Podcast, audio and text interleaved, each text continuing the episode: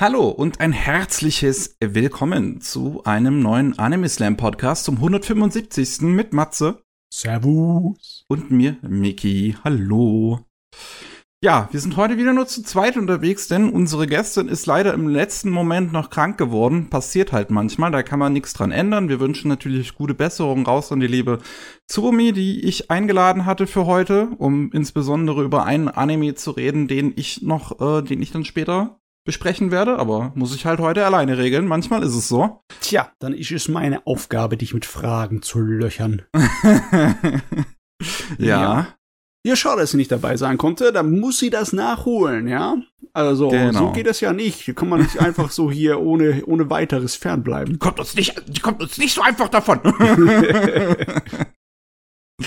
oh je. Ja, ja. Aber gut, ich bin nicht faul gewesen. Ich habe ein bisschen was geguckt. Ähm, ich werde gerade ausgerechnet in diesem Moment von meiner Oma angerufen. Das ist ein Timing. Ah, ja. mal, ich drück, drück sie mal kurz weg. Sie wird das vielleicht verstehen. Äh, bist du dir da sicher? okay. Ähm, ja, ich bin immer noch in, in meiner Nachholzeit. Es, es, es dauert noch ein bisschen, bis die aktuelle Saison zu Ende geht. Wobei Heike Monogatari jetzt mittlerweile zu Ende gegangen ist. Das werde ich dann bis zum nächsten Mal auf jeden Fall geschaut mhm. haben. Ähm, und ich habe angefangen mit etwas von 2013, so mehr oder weniger. Die Sache ist nämlich kompliziert. oh. Wir fangen direkt kompliziert an. Und zwar. Immer gut. Immer gut. Ähm, Yosakura Quartett ist ein Manga, der seit 2006 läuft, ein shonen Manga, der relativ beliebt ist, beziehungsweise eine, eine treue Fanbase hat auf jeden Fall. Und der hat 2008 einmal einen Anime bekommen von Studio Nomad, die so mehr oder weniger ihr eigenes Ding draus gemacht haben, mhm. sich nur lose am Manga orientiert haben. Und der hat vielen Fans nicht gefallen. Und dann ist das Ganze rebootet worden. 2010 mit einer dreiteiligen OVA. Die heißt Hoshi no Umi, also Yos Yosakura Quartett Hoshi no Umi. Ähm, und da ist dann ein neues Team dran gesetzt worden unter der Leitung von Ryotimo oder Ryotimo.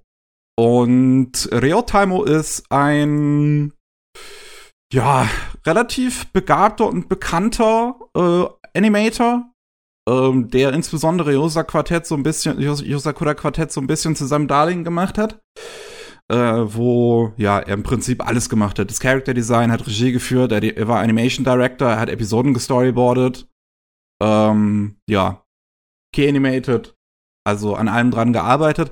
Vorher ist er relativ bekannt geworden, dadurch, dass er Animation Director bei Birdie the Decode, äh, Birdie the Mighty Decode war. Was ja unfassbar oh, ja, geile, unfassbar geile Kämpfe hat. Ja, also die Animation mhm, ja. davon ist fantastisch. Ähm, ja, und der hat seit 2010 ne, äh, diesen, dann diese dreiteilige OVA einmal gemacht, die mittendrin in der Handlung eigentlich spielt vom Manga. Die adaptiert Kapitel 26 bis 34. Ist halt wirklich, es ist einfach mitten reingeworfen. Ja, für Fans vielleicht nachvollziehbar, für alle anderen ein kleines bisschen schwerer. ja. Und dann haben sie drei, äh, 2013 weitergemacht. Einmal mit einem TV-Anime, der Ende des Jahres rauskam. Und einer zweiten OVA, die nach dem TV-Anime spielt, aber die erste Episode davon gleichzeitig mit dem TV-Anime rauskam. Mit der ersten Episode vom TV-Anime. Was sie sich hm. da gedacht haben, weiß ich auch nicht. und es gibt jetzt unter Fans so eine offizielle Watch Order, in der man es gucken sollte und der ich auch dann geguckt habe. Und zwar Episode 1 bis 8 vom TV-Anime zuerst. Dann die erste OVA von 2010. Dann den TV-Anime weitergucken.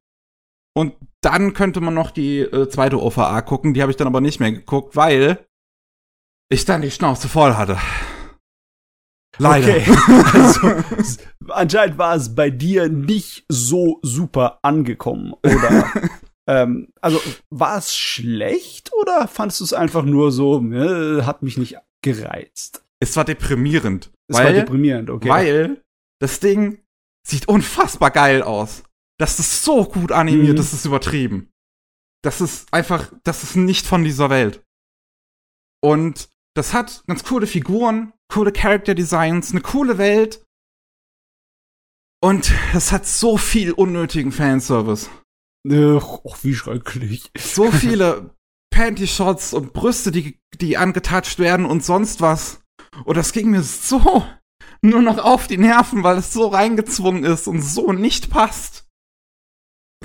Und auch so, so, äh, ähm, also es passt A zu den Situationen nicht, weil selbst in ernsten Situationen kriegst du dann einfach Panty-Shots en masse. Und dann ist es auch einfach, ähm, ja, ziemlich, wie, wie, wie sagt man nochmal, ähm, geschmacklos manchmal. Also, wenn dann irgendwie der TV-Anime, Ich mein- da, da gibt es eine Szene im TV-Anime, wo du halt auch Panty-Shots von der Neunjährigen da kriegst in der Serie, wo ich mir halt auch dachte, muss das jetzt? Ich meine, ist es, wie kann ich mir das vorstellen? Ist, sind das dann Situationen wie, Luke, ich bin dein Vater, Panty Shot? ja, ja, ja, ja. Es fühlt sich manchmal wirklich so an. Die Sache ist, okay, das Ganze ähm, spielt in, ja, so unsere Welt in Tokio, ähm, in einem Viertel von Tokio, da stehen so sieben große Säulen drumherum. Und diese Säulen sind ein ähm, Synchronisationspunkt mit der Welt der Dämonen. Und ähm, in, in diesem Viertel speziell leben dann halt auch Dämonen in unserer Welt, ähm, die halt irgendwie aus der Dämonenwelt in unsere gekommen sind. Aber ja, die leben halt da ganz normal mit den Menschen in diesem Viertel. So halt ganz friedliches Koexistieren. Das sorgt manchmal für ein bisschen Mhm. Chaos in der Stadt und dass da alles ein bisschen drunter und drüber geht. Aber das funktioniert halbwegs. Die, ähm, die, die Stadtteile drumherum finden aber dieses eine Stadtteil halt voll doof, weil da wohnen die Dämonen. So. Und man Mhm, merkt, es geht ja, halt klar. viel so um dieses Thema von Ausgrenzung und sowas, so Menschen gegen Dämonen so ein bisschen. Und die einen wollen halt eigentlich nur koexistieren. Die, und dann kommen halt die Menschen daher, oder halt eine Gruppe an Menschen daher, die dann die ganze Zeit so ist, äh, i, Dämonen, ist doch voll doof, schick die mal alle zurück in die Dämonenwelt. weil die dann auch einen Typen haben in dieser Stadt, der ähm, Akinas, der männliche Protagonist, der kann äh, so, äh, das sogenannte Tunen. Das heißt, dass er die Dämonen zurück in die äh, äh, Dämonenwelt schicken kann. Das, das ist Tune heißt, kommt irgendwie von äh, einer Synchronisation mit irgendwie so angelehnt an Radiowellen, dass so irgendwie die Welten funktionieren, die, die auf verschiedenen Ebenen gleichzeitig existieren sozusagen. Mhm. Und ähm, allerdings war halt noch nie irgendein Mensch oder so in der Dämonenwelt. Und auch die ganzen Dämonen, die jetzt in der Menschenwelt leben, wissen auch nicht mehr, wie es in der Dämonenwelt äh, ist, weil die halt schon seit, weil ihre, ihre Familie schon seit Äonen quasi in der Menschenwelt lebt. Jo. Und keiner weiß halt mehr, wie die Dämonenwelt überhaupt aussieht von all den Leuten, die in der Menschenwelt sind.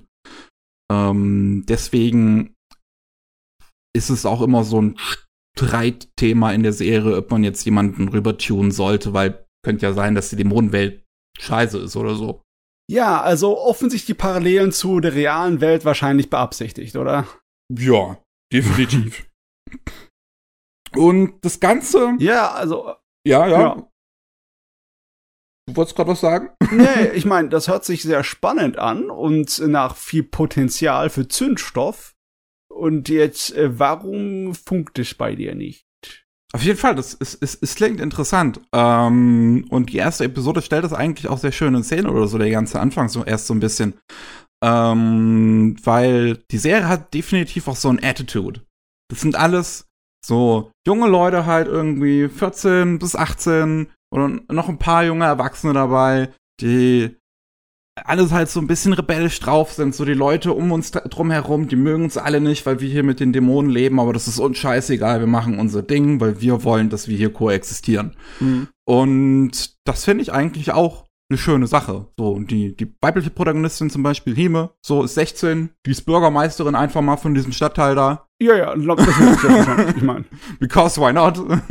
Ich meine, in einem anderen Stadtteil geht es darum, dass da eine Neunjährige mit irgendwie einem 70-Jährigen konkurriert um den Bürgermeistertitel. mhm. Ja, ja, auch nicht schlecht. Ähm, und das hat halt wirklich, es hat absolut geile Kämpfe, die, die sind so gut animiert, das ist so übel. Es ist, es, ist, es ist so übel, wie gut das aussieht.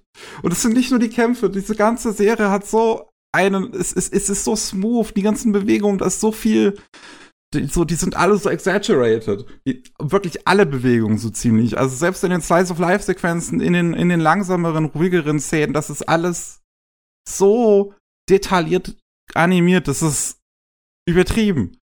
Das ist einfach Filmniveau. Und. Mhm. Also ein ja. Leckerbissen optisch. Ja. Aber es, ist. Es ist halt wirklich einfach mit diesem Fanservice, es ist immer schlimmer geworden. So, die erste Folge fängt schon mit einem Panty-Shot direkt an. Das ist der erste Frame, wo ich mal halt noch so, ja, wo ich halt noch im ersten Moment dachte, ja, okay, so, ne, ist halt ein schonen Anime. Meinetwegen. Ähm, und ich war auch noch am Anfang so ein bisschen bereit, der Serie den Benefit of the Doubt zu geben, weil viele Panty-Shots relativ kurz auch passieren, weil die oft so inszeniert sind, dass halt, ja, äh, äh, du hast irgendwie eine Kampfszene und die ganzen Mädels tragen halt nur mal Röcke und wenn die da irgendwie halt wild durch die Luft fliegen, dann kannst du halt auch hin und wieder mal da drunter gucken. Passiert. So. Jojo. Aber es ist dann auch immer wieder teilweise so offensichtlich, dass die Kamera einfach halt so positioniert ist, damit man da drunter gucken kann in diesem Moment. Und das, ja. das wird halt mit der Zeit wirklich immer schlimmer in der Serie. Ähm, das ist jetzt die gute Frage. Ich kenne da so einige kleinere Serien, die ich mochte, die einfach gegen Ende ihrer Laufzeit, weil das Publikum geschwunden ist, nur noch auf Fanservice gesetzt haben, um überhaupt noch am Leben zu bleiben. Einer, der mich daran erinnert, ist zum Beispiel Kenichi. Äh, World's Strongest Disciple, Kenichi, die äh, Kampfsport. Ja, ja, habe ich schon mal gehört, ja. Die äh, hat ja auch einen relativ langen äh, TV-Anime bekommen, ne? ja. ne? mit 50 Episoden. Und zu der Zeit, wo sie beliebt war, war das mit dem Fanservice kein großes Problem. Da war mal ein bisschen was drin, ne? Und dann gegen Ende, im letzten Drittel des gesamten Mangas, war es nur Fanservice, eigentlich jedes Kapitel von Anfang bis Ende mit drin. ähm, weil halt anscheinend, ich habe keine Ahnung, wessen Entscheidung das war. Ob das der Autor war oder ob das einfach die äh, Leute waren, die das herausgebracht haben, die gesagt, du musst da was reinbringen, die Leute lesen es sonst nicht mehr. Ich habe keine Ahnung. Äh, und das fand ich auch echt schade. Das hat irgendwie irgendwann mal Schatz gestört. Ne? Ich ja. meine, ich gucke ja auch gern schöne Kurven an, ne? Aber es hat irgendwann mal wird so, dass es gestört hat. Und es hört sich jetzt an, als würde es bei dir hier die Schmerzgrenze überschneiden, aber ich weiß ja nicht, wie es im Manga aussieht. Hast du da mal geguckt? Habe ich auch nicht reingeguckt, nee. Um, hm. das, das, das hat mich dann auch einfach ab einem gewissen Punkt nicht mehr interessiert, um es mal so zu sagen. Äh, weil es, es mich auch im Anime einfach, es, es hat mich nur noch frustriert. Es, es, es, weil ich, ich wollte, ich will das Ding halt wirklich mögen. Ich mag, ich mag so, so Sachen mit Attitude. Ich habe viele Vergleiche gelesen zu Kyoso Giga und ich liebe Kyoso Giga. Und das ist auch eine Serie mit wirklich einem Attitude. Und so, sowas ein bisschen in die Richtung habe ich mir halt hiervon erhofft. Und das ist, das ist es halt wirklich, ne? Das ist einfach immer mehr Frauen, die sich alle irgendwie gegenseitig an die Brüste krapschen. Es ist so ganz schön, dass halt bei äh, ein paar an, an Mädels halt ziemlich stark angedeutet, dass sie wohl ein lesbisches, äh, angedeutet wird, dass sie ein lesbisches Pärchen sind. Das ist auch wirklich, die sind auch eigentlich zuckersüß in der Sa Serie.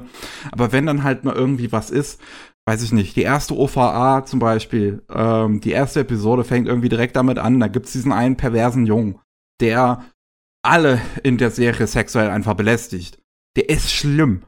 Ich, ich verstehe auch nicht, ja, warum okay. sich die Figuren mit dem abgeben, warum die den nie kritisieren. Die lassen das einfach über sich ergehen. Und er geht dann da auch hinter dieses lesbische Pärchen und hebt die Rocke von den beiden. Was halt auch so.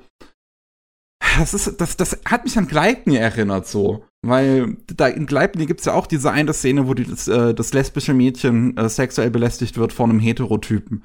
Und ich, das, das finde ich halt noch mal umso schlimmer, wenn das halt auf diese Art und Weise passiert, weil das halt eine heterosexuelle Figur ihre Sexualität einer anderen Figur aufzwingt. Hm, äh, folgende Sache. Es gibt ja eine ganze Menge Serien, bei denen das von vornherein mit eingebaut ist in die Story an sich. Ne?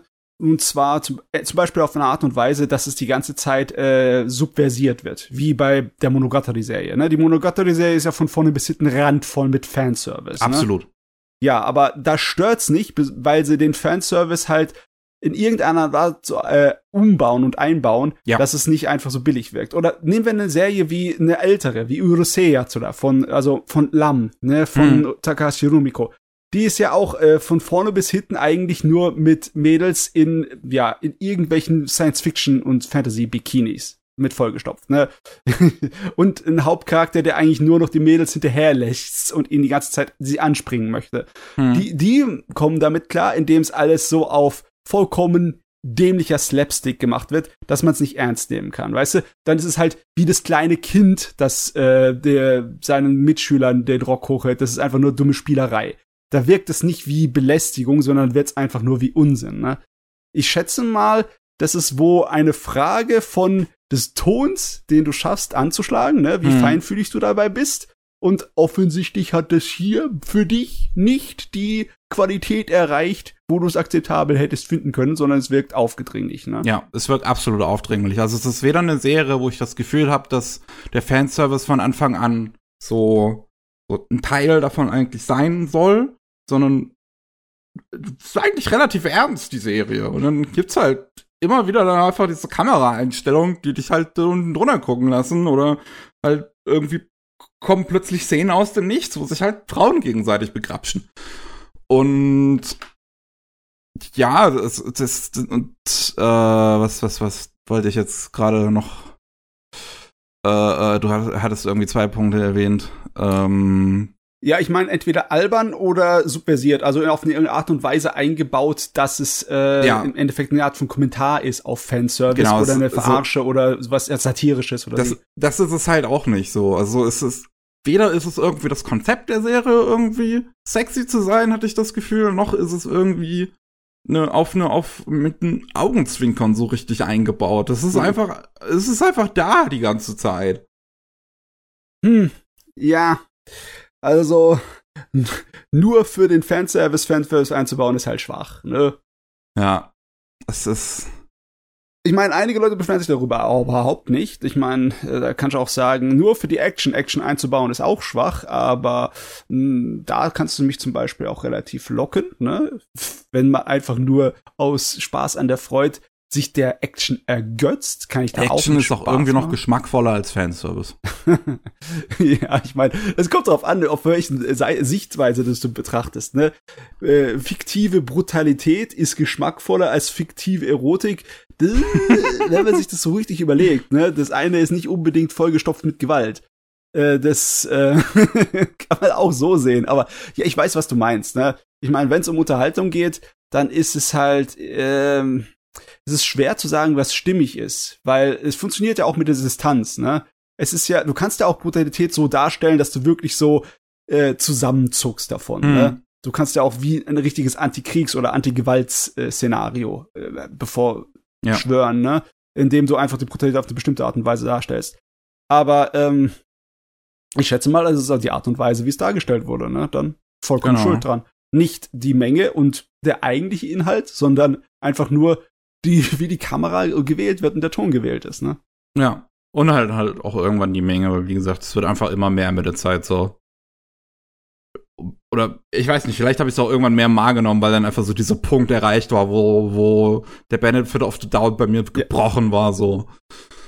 Wo es durchgebrochen Ich meine, wenn du denkst, hm, jetzt, Jetzt interessiert mich doch wirklich, ob mal irgendeine Entwicklung in dieser Welt und den Charakteren passiert und dann kommt der eine mit, ach ja, apropos Petty-Shot und dann so, ja, klar, ich hab's gesehen, ne?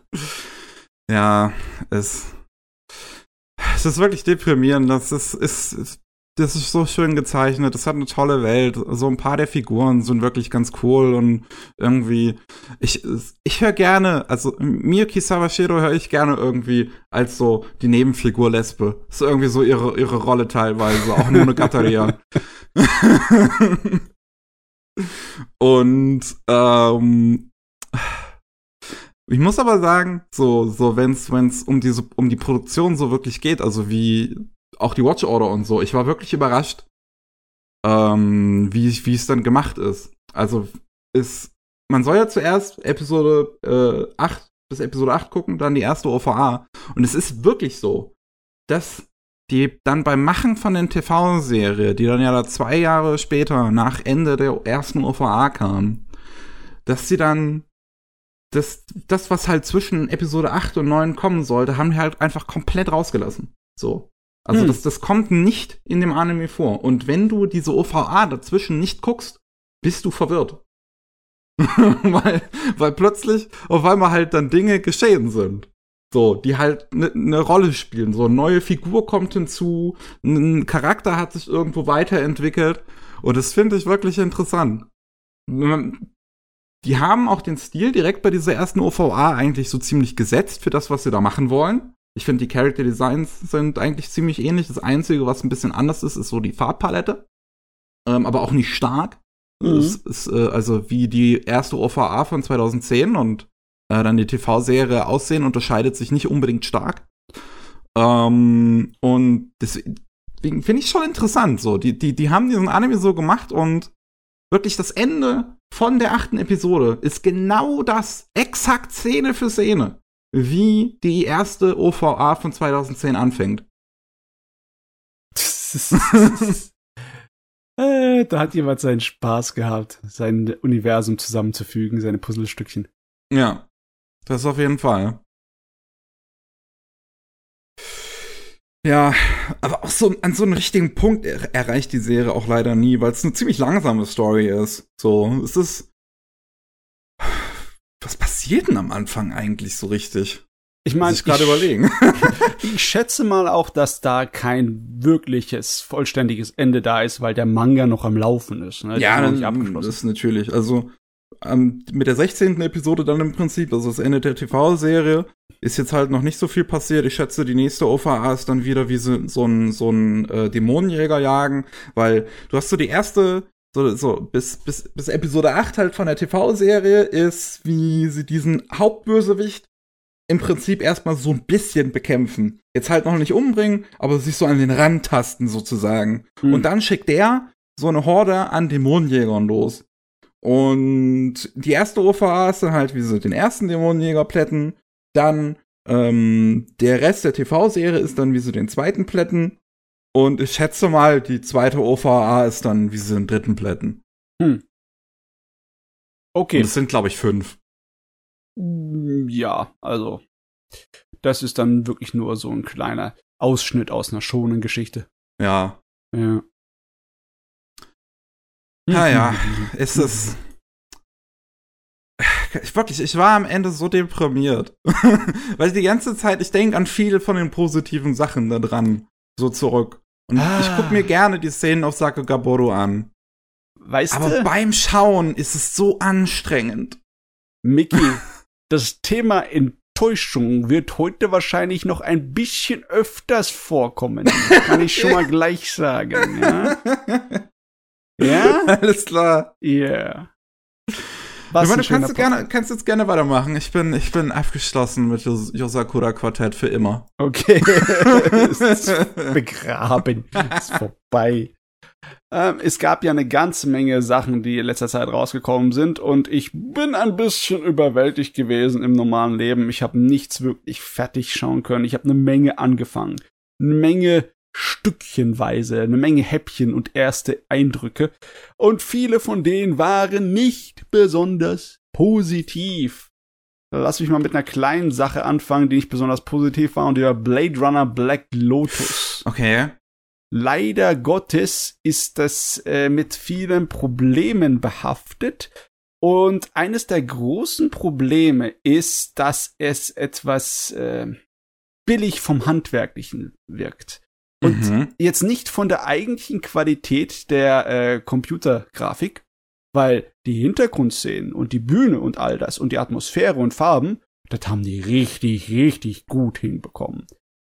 Das, das Problem ist eher die grundlegende Machart, ne? Das ist ja, also ich bin mir 100%ig sicher, dass das alles Motion Capturing ist. Ne? Okay. Und das Problem ist, ich weiß nicht, wie sie es gemacht haben mit dem Motion Capturing, aber es wirkt wie eine billig daher gefilmte ähm, Live-Action-Serie, die dann einfach direkt umgewandelt wurde in 3D-Animation.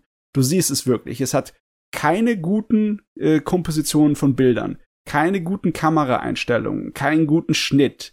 Äh, das Tempo von Dialogen und von Schauspielern ist irgendwie, stimmt nicht ganz. Da sind immer, immer wo Pausen drin oder irgendwas ist viel länger, als es sein sollte und es passiert nichts. Und die äh, Figuren wirken auch ziemlich hölzern in der Art und Weise, wie sie agieren.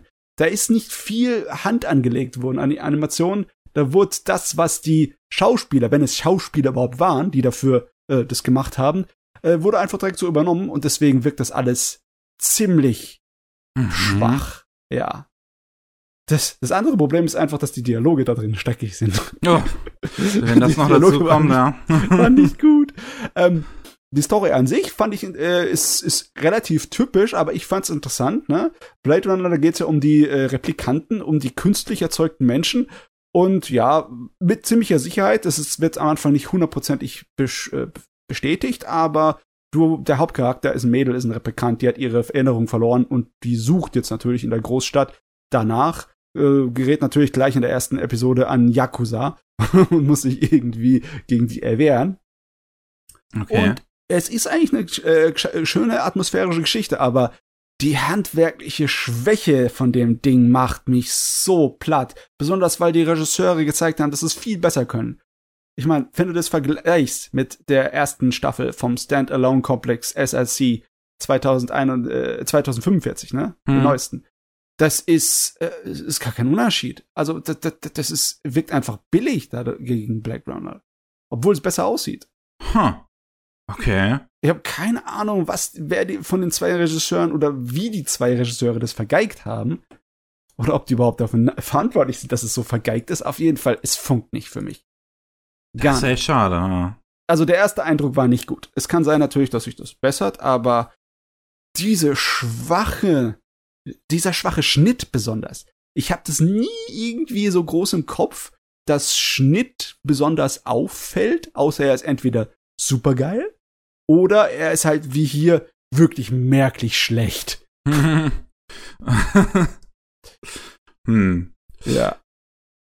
Ja, ich, ich würde eigentlich fast schon gerne mal wissen, halt, wie das bei Solar Digital Art so aussieht, deren Arbeitsweise, weil du hast ja diese beiden Regisseure äh, mit, mit Kenji Kamiyama und äh, Shinji Aramaki eigentlich im Prinzip auf all deren Anime draufgestempelt als Regisseure. Ja. So, also halt Ultraman, jetzt Blade Runner, äh, das, das Ghost in the Shell, was du schon genannt hast.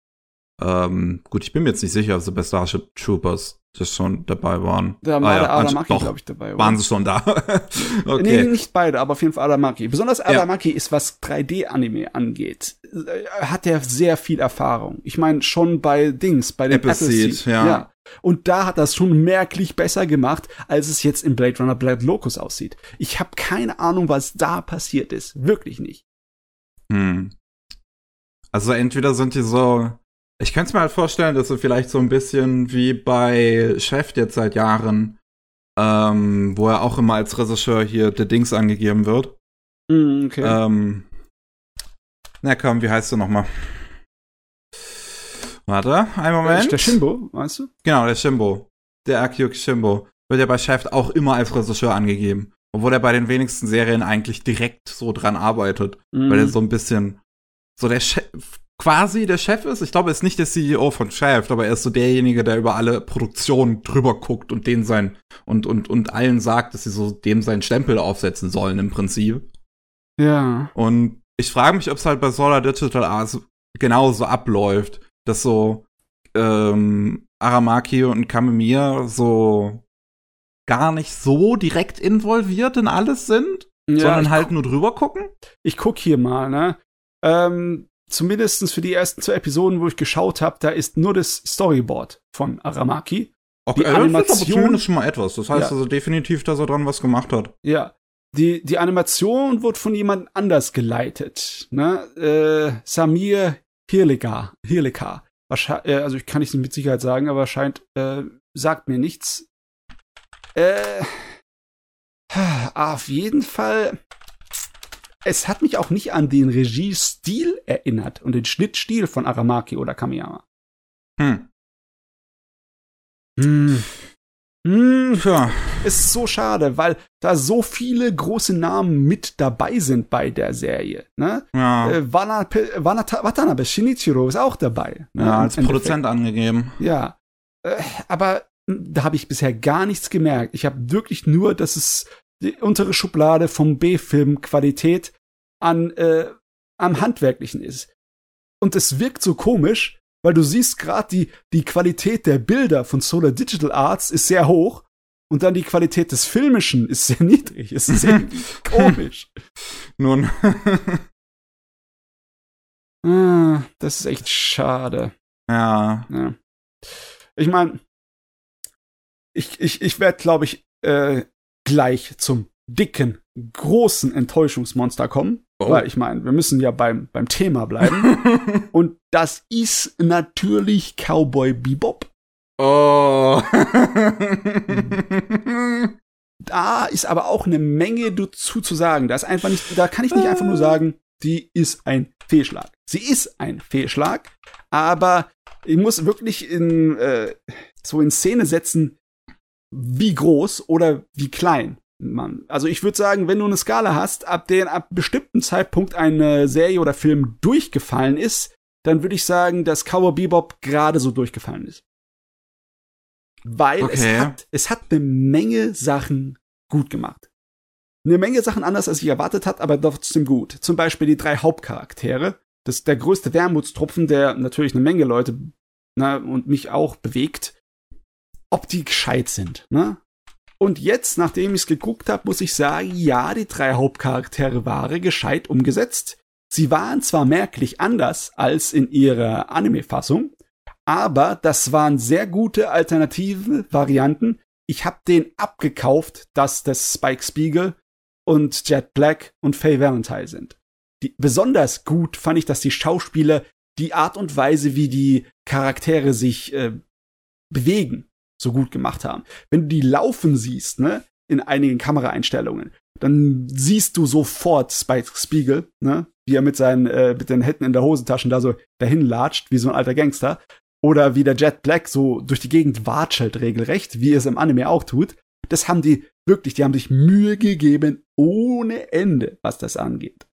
Der einzige Hauptcharakter, der wirklich merklich anders ist als in der Originalserie, ist die Faye Valentine. Deren Schauspielerin spielt die auch anders aber äh, die hat mir dann trotzdem gefallen. Ne? Also es hat, die hat trotzdem geschafft innerhalb von einer Episode, dass, es, dass ich das, da Spaß dran hatte. Boah, ich habe angefangen mit den guten Sachen. Ich glaube, dann sage ich mhm. weiter die guten Sachen. Ne? okay. Die 3D-Animation und äh, die 3D-Arbeit und auch die Hintergründe und all das, das ganze Bühnenbild, die Kostüme, alles geil. Alles passt. Die Musik passt. Logischerweise. Ich meine, das ist die Musik von Yoko Kano. Ne? Aber die haben das auch in Szene gesetzt, ne? Die ganze Zeit. Mit, mit Bars und mit den Lichteffekten und allem. Es, es, es hat dieses Hardboiled, Film Noir-mäßige Ding drin, das auch Cowboy Bebop schon abgefeiert hat. Es funktioniert. Das haben sie also gut gemacht. Auf den ersten Blick ist also nichts zu sagen in der Hinsicht. Außer den Knarren. Oh, ich weiß, okay. Ich weiß nicht, ob du das kennst. Ne? Äh, man benutzt ja heutzutage weniger echt, also Waffen mit äh, Platzpatronen, weil sie halt ziemlich gefährlich sind, ne? Und es ist ja, nicht so hat man einfach. letztens jetzt wieder gesehen, leider. Ja, leider Gottes.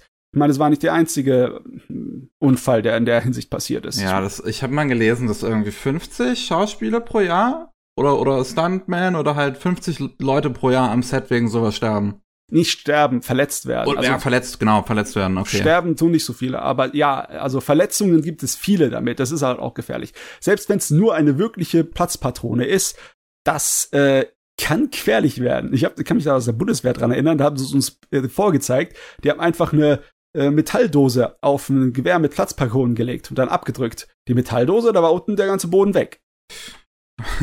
okay. der, der Druck und das, die, das Feuer, was da rauskommt aus einer Platzpatrone, das ist nicht ungefährlich. Ne? Und das spuckt natürlich auch dann kleine Partikel von, äh, wie heißt es nochmal, ähm, Schwarzpulver. Ne? Also, mhm. wenn du es in die Augen kriegst, ist auch nicht gut, ne? Selbst wenn du weiter weg bist davon. Deswegen wird halt eine ganze Menge von den äh, metallenen ähm, Gasvarianten von den Dingern, die Soft-Air werden benutzt, ne? Die haben halt den großen Nachteil, dass der Rückstoß davon eigentlich so gut wie gar nicht da ist. Da siehst du, wie der Schlitten von der Waffe sich nach hinten bewegt, aber die ganze Hand bleibt still. Und das ist manchmal ein echtes Problem. Besonders, ja, äh, der Dings, äh, das, muss, das Feuer, ne, das Mündungsfeuer muss halt eingesetzt werden mit Computer. Mhm. Und äh, das gibt halt auch oft in der Kamera gibt es ja kein Licht von sich. Das heißt, das Licht muss auch später per Computer eingesetzt werden. Und es gibt eine ganze Menge Beispiele aus der modernen äh, Filmtechnik, wo das einfach nicht gut aussieht. Einer der prominentesten Beispiele ist John Wick. Ich meine, ich liebe die Action in John Wick, aber wenn du genau hinguckst, die Mündungsfeuer in John Wick, die sind nicht gut. Das, okay. das ist nicht gut. Ich glaube, ich habe nie drauf geachtet. Nee, man achtet nicht so wirklich drauf, aber wenn du so ein, äh, wenn eine ganze Menge Ballerfilme geguckt hast, ne, wo sie halt massenweise an äh, äh, Platzpatronen benutzen, dann merkst du schon den Unterschied. Also, das, hm. äh, ich meine, hier bei Cowboy Bebop merkst du es mehr. Da merkst du es teilweise sogar sehr störend. Was ich echt schade finde, weil meistens haben sie zumindest das Mündungsfeuer richtig hinbekommen aber dann in einer Szene, wo so eine, so eine richtig schöne, epische Action-Szene, wo sie mit einer einzelnen Kamerafahrt, die nicht unterbrochen wird, durchmachen, da sieht's billig aus. Hm. Und auch die Pistolen sehen billig aus. Wenn diese, da, ne, es wirkt halt wie eine Spielzeugpistole, auch wenn sie aussieht wie echt, wenn sie halt, wenn sie halt dann abdrücken und nichts passiert. Die, äh, sie müssen nicht blinzeln mit den Augen, der ganze Körper bewegt sich nicht, die ganze Pistole bewegt sich nicht. Es ist, ne. Okay. Ja. Also es hat einige Probleme, was das angeht. Es hat auch einige Probleme, was die Kamera angeht. Ich hätte schwören, dass das verdammte Ding nicht in filmischen 24 Bildern pro Sekunde, sondern in 30 Bildern pro Sekunde abgefilmt ist. Mhm. Und man sieht's auch an der Bewegungsunschärfe. Sie wirkt irgendwie falsch. Das ganze Ding sieht zwar von den Bildern super gut aus, ne? Aber von der Bewegung her sieht's aus, als wäre es eine verdammte 90er Jahre Sitcom was echt störend ist.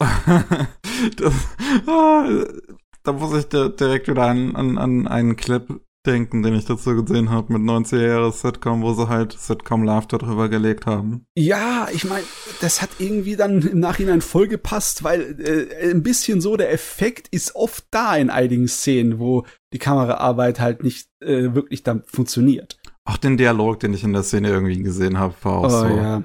Ja, gut, da also, das, weißt, äh, du, da du jetzt gesehen hast, ich glaube, das müsste in der ersten oder zweiten Folge dann sein, wo so irgendwie ähm, in so einer Bar, oder nicht wirklich Bar, also in so einem, wie so in so einem 50er Diner sieht's aus, sitzen und zuerst unterhalten sich halt nur äh, ähm, hier, hier, äh, äh, Spike Spiegel und, ähm, und, und Dings.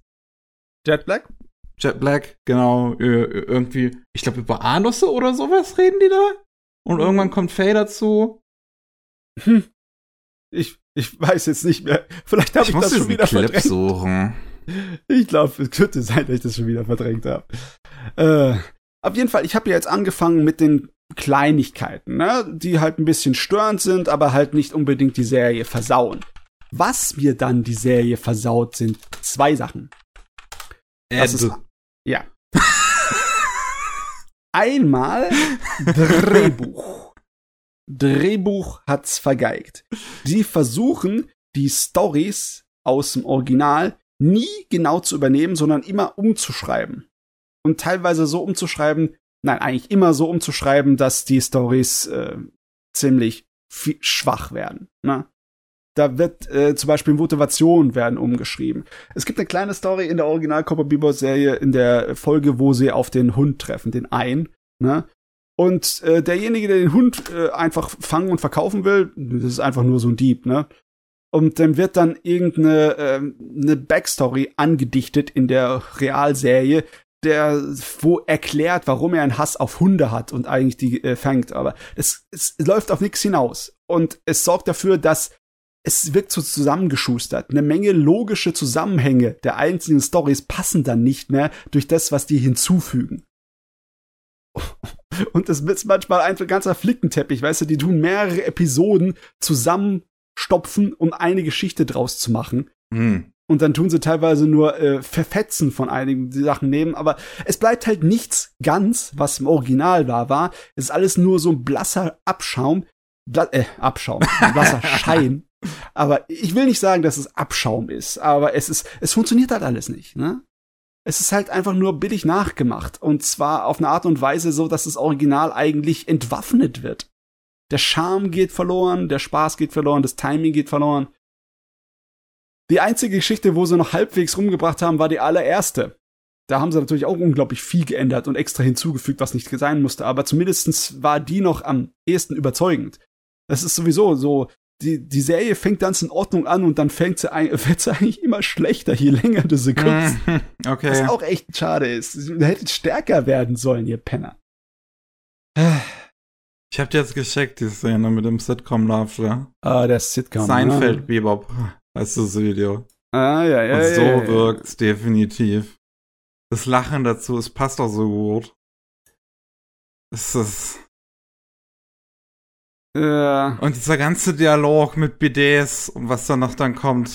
Ach, stimmt, ja. Das, die ich haben da so viel Unsinn eingefügt. Weißt du, was sie eine Szene drin haben? Tatsächlich eine Szene in einem Rückblick komplett äh, hinzugedichtet in die Vergangenheit von Spike Spiegel, wo er halt noch im Syndikat gearbeitet hat und noch Kumpel mit Spike Spiegel war, äh, mit, mit Dix, mit Wishes war. Hm. Da unterhalten sie sich darum, äh, um Teamhygiene, ne? Weil der eine meint natürlich, natürlich muss hm. glatt rasiert sein, ne? Ich meine, das fühlt oh. sich auch gut an, ne? es ist dämlich. es ist vollgestopft mit Kitsch und Unsinn. Leider Gottes.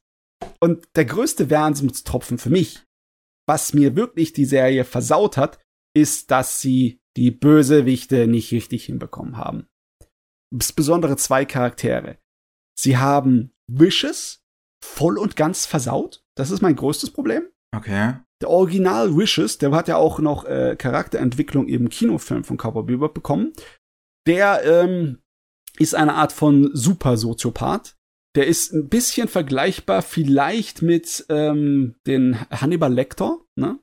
ein sehr charmanter und sehr überzeugender, äh, aber ein kompletter Einzelgänger. Alles, mhm. was er tut, ist nur für ihn selber.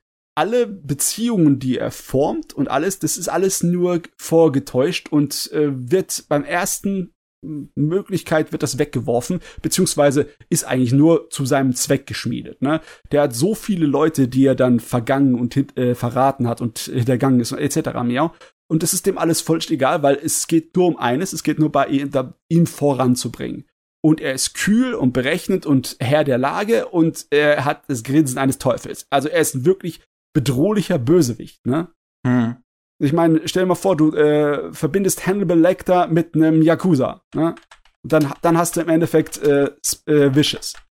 Aber hier in der Realserie ist er ein verdammter Kylo Ren. Oh no. Er ist ein cholerischer, kleiner, nervender Pissbolzen. Doch, äh, die ganze verdammte Serie macht er eigentlich nur so eine Fresse und brüllt herum und schreit und regt sich auf und ist inkompetent und winselt wie so ein kleiner Hund und er ist einfach oh. nicht ernst zu nehmen total nicht ernst zu nehmen. Okay. Es tut mir so leid für den Schauspieler, der das machen muss, aber das ist so schlecht geschrieben, Wishes. Das ist nicht zu fassen. Ah. Hm. Der andere Charakter, den sie versaut haben, ist äh, Spiegels alte Flamme, die Julia. Ne? Okay. Äh, ich weiß nicht, ob ich das wirklich so der Schauspielerin ankreiden müsste, aber sie, sie sieht halt aus wie eine verdammte Barbie-Puppe. Ne?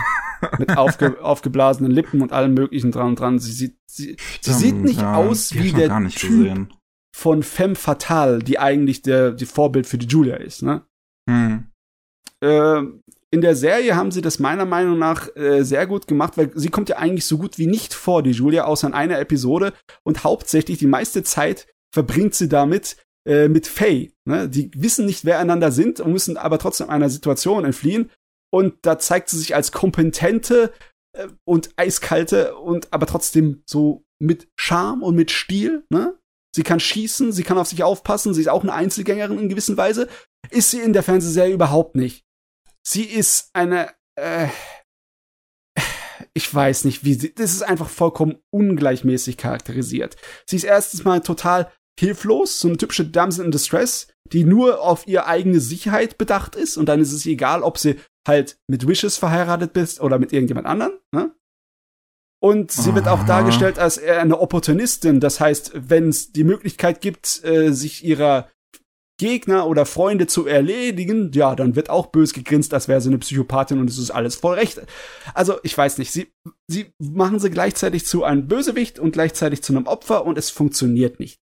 Es funktioniert inhaltlich nicht und es funktioniert optisch nicht, weil die Schauspielerin kann nicht diesen Charakter darstellen. Es, weißt du, eine Parodie hm. für so Film Noir und so ähm, Hardboiled-Sachen, wo halt dann eine heiße Blondine in das Büro eines Detektivs reinkommt, ne? Das würde vielleicht mit dieser Schauspielerin gehen. Weißt du, eine übertriebene, dämliche Parodie. Aber sie, sie wirkt halt wie so eine Art von, ähm, ne, wie heißt die Frau von Roger Rabbit nochmal? Du weißt, was ich meine, oder? Ja. Ähm, ich, ah, ich weiß, wen du meinst. Äh, ah, mir fällt's jetzt auch nicht ein. Warte, warte, einen Moment. Jessica Rabbit, genau. Ja. Ja. Sie wirkt halt wirklich so wie so eine Jessica Rabbit Parodie von der Parodie. Ne? Es funkt nicht. Es funkt nicht. Äh, warum haben die mir das angetan? Ich wollte doch nur so einen durchschnittlichen kleinen billigen B-Film Cowboy Bebop Variante, ja? Aber sie haben es nicht geschafft. Sie haben sowas von nicht geschafft. Es so, so, so, sowas funktioniert auch einfach nicht, wenn, wenn, wenn, wenn diese ganzen Anime-Remakes und so, und was da immer alles geplant ist, irgendwie versuchen, dann so mehr oder weniger eins zu eins oder sich halt stark an dem orientiert, was halt vorher da war. Ne? So, so. Ich kann mir durchaus vorstellen, dass sowas wie ein Live-Action Cowboy Bebop funktionieren kann. Gerade mit Cowboy Bebop konnte ich es mir sogar am ehesten vorstellen. Ja, total. Aber, dann hätten, aber dann hätte das Team dahinter halt ihren eigenen Stempel draufstellen äh, müssen, stecken äh, müssen. Und also halt nicht einfach nur versuchen, das nachzumachen. Das Problem ist, hier haben sie ja hier genau das gemacht. Es ist ja alles vom Original völlig verstückelt. Ver äh, verstümmelt. Ja. Ne? Und äh, das hat halt überhaupt nicht funktioniert. Das Einzige, was halbwegs funktioniert, ist doch das, was vom Original übrig ist. okay. äh, ja, ich habe nur so Sachen gesehen, zum Beispiel wie diese Szene in der Kirche, wo sich äh, äh, Spike Spiegel und, und Vicious so bekämpfen. Ja, das und haben sie zum Finale gemacht der Serie, ne? Auch das, interessant. Ja. Ähm, und wenn ich mir diesen Shot halt davon angucke, das sind irgendwie dann, bevor die Serie rauskam, sind davon schon Bilder rumgegangen irgendwie und dann habe ich halt noch mal die Szene irgendwie als Twitter-Clip gesehen und wenn ich mir die halt so angucke, im Anime ist die auf eine sehr halt bewusste Art und Weise geframed. Ja. So, und, und in dem Live-Action-Ding mit der Farbpalette, die sie da auch versuchen, konnte ich nicht mal Wish Wishes Schwert erkennen. Das sieht man einfach nicht. Ja. Wie gesagt, die handwerkliche Seite ist oft schwach so schade, wenn du dir ansiehst, was die Leute hinter dem Computer für die Computergrafiken gearbeitet haben, wie die Blöden. Die Bebop sieht immer toll aus. Und sowas wie Ed hätte man halt einfach lassen können. Äh, also. Ja, okay. Ähm, meinst du jetzt den Hacker? Ja. Äh, sie kommt ja so gut wie nicht vor. Sie wird ja nur im Hintergrund mal erwähnt. Sie ist ja nicht mal oh. Teil des Teams. Hast du sie schon gesehen? Äh, ich, ich weiß nämlich nicht, wann ihr erster Auftritt ist, aber sie, den ersten Auftritt, den sie bekommt, der ist auf Twitter am ersten Tag von der Serie viral gegangen, weil der halt so schlecht ist. der ist so schlecht. Ach, das war da am Ende, ja, ja, das war. Ich meine, sie hätten sie rauslassen sollen, weil äh, sie in der ganzen Serie wird sie eigentlich nur einmal im Hintergrund erwähnt, weißt du, äh, weil, weil ein paar Stories zusammengeschnitten wurden mit einer künstlichen Intelligenz, äh, ne? Und dann haben sie sie am Ende irgendwie noch mal schnell reingequetscht. Es war wirklich nur da hinten am Abspann, so, Gast, so als Gast. Okay. Und es war nicht notwendig. Ah, ich sehe es auch. Season 1 Ending Cameo, okay. Das ist anscheinend ein Setup für die zweite Staffel. Ja. Oh Gott, oh bitte nicht. Also, ich, ähm, ich bin nicht überzeugt davon. Ich bin überzeugt von unseren drei Schauspielern, unseren Hauptcharakteren. Die könnten von mir aus gerne weiter Cowboy Bebop Sachen machen. Aber was, was wollt ihr, warum müsst ihr unbedingt das Ding neu erfinden, das Rad? Das Original ist ein verdammter Weltraum-Western. Ja? Ich meine, wie amerikanisch kann man's noch machen? Bitte. ja, das haben sie anscheinend nicht ganz verstanden. ja, ja, schade. Es, ja, es ist wirklich schade, weil äh, es sind einige Zutaten von dem Ganzen hier sind ganz gut, ne? Aber dann wurde es halt nicht gekocht, sondern einfach auf den Boden geschmissen und draufgetreten und dann hm, kannst du es doch nicht servieren. And I throw it to the ground. ah, Mann. Echt schade. Echt schade. Oh Gott. Was, weißt du, der, wenn ich so über nachdenke, es sind so viele Sachen, die daran schade sind. Zum Beispiel, äh, der gute Spike Spiegel hat ja öfters mal Gelegenheiten, seine Kung-Fu-Künste zu zeigen, ne? In mm. der Originalserie. Und ich glaube, hier im, in Cowboy Bebop, in dem hier macht das vielleicht zweimal und das war's. Gut, der Schauspieler hier kann wahrscheinlich auch einfach nicht kämpfen, oder? Ach Gott, in, der, in den Szenen, wo sie es machen, dann kriegen sie das Bescheid rüber. Ich meine, okay. das kann man auch mit einem Stunt-Double machen, ne?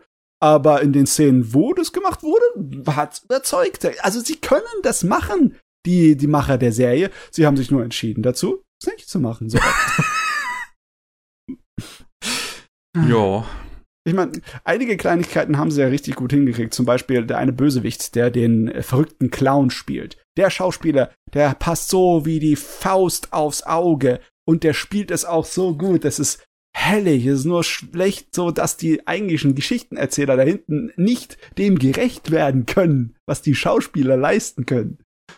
Ich muss mal das Original fertig gucken. Das ja. Cowboy Bebop ist der einzige Watanabe, den ich nie fertig geguckt habe. Das Schöne an Cowboy Bebop ist, du kannst es auch im Endeffekt äh, durcheinander gucken, bis auf eine Handvoll Episoden, die eine zusammenhängende Story haben. Ich glaube, war es, ich glaube, es war Story 5 und 6, Episode 5 und 6, 12 und 13 und dann die zwei letzten Stories, die zwei letzten Episoden oder drei letzten Episoden. Also insgesamt sind so fünf oder sechs Episoden Hauptstory. Den Rest äh, ist, äh, kannst du durcheinander gucken. Ist egal wie. Ne? Und die kannst du auch dann theoretisch überspringen, wenn du keinen Bock drauf hast. Ach, wenn, dann gucke ich schon alles. Ah ja. ja. Na gut, na ja, gut. gut. dann ähm, haben wir Cowboy Bebop abgehakt. Aha. Also Netflix Cowboy Bebop. Netflix Cowboy Bebop. Ähm, ja. Ich habe mich dann an einen Film gewagt, den ich schon lange mal sehen wollte und mich nie so richtig getraut habe.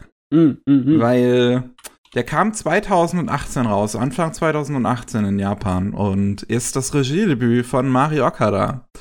Und zwar okay. Macquarie.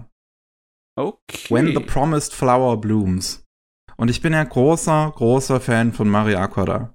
Mhm. Und ich habe sehr, sehr viel Positives zu Macquarie gehört. Und, und ich, ich hatte einfach ein bisschen Angst davor, dass wenn ich es gucke, dass ich vielleicht dann enttäuscht davon bin.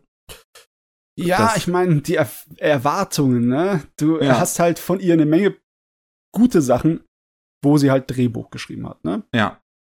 Und äh, jetzt ist gute Frage, woran es dann lag. Lag es daran, dass die Regisseure einfach ihren Stoff gut umgesetzt haben oder lag es wirklich am Stoff, ne?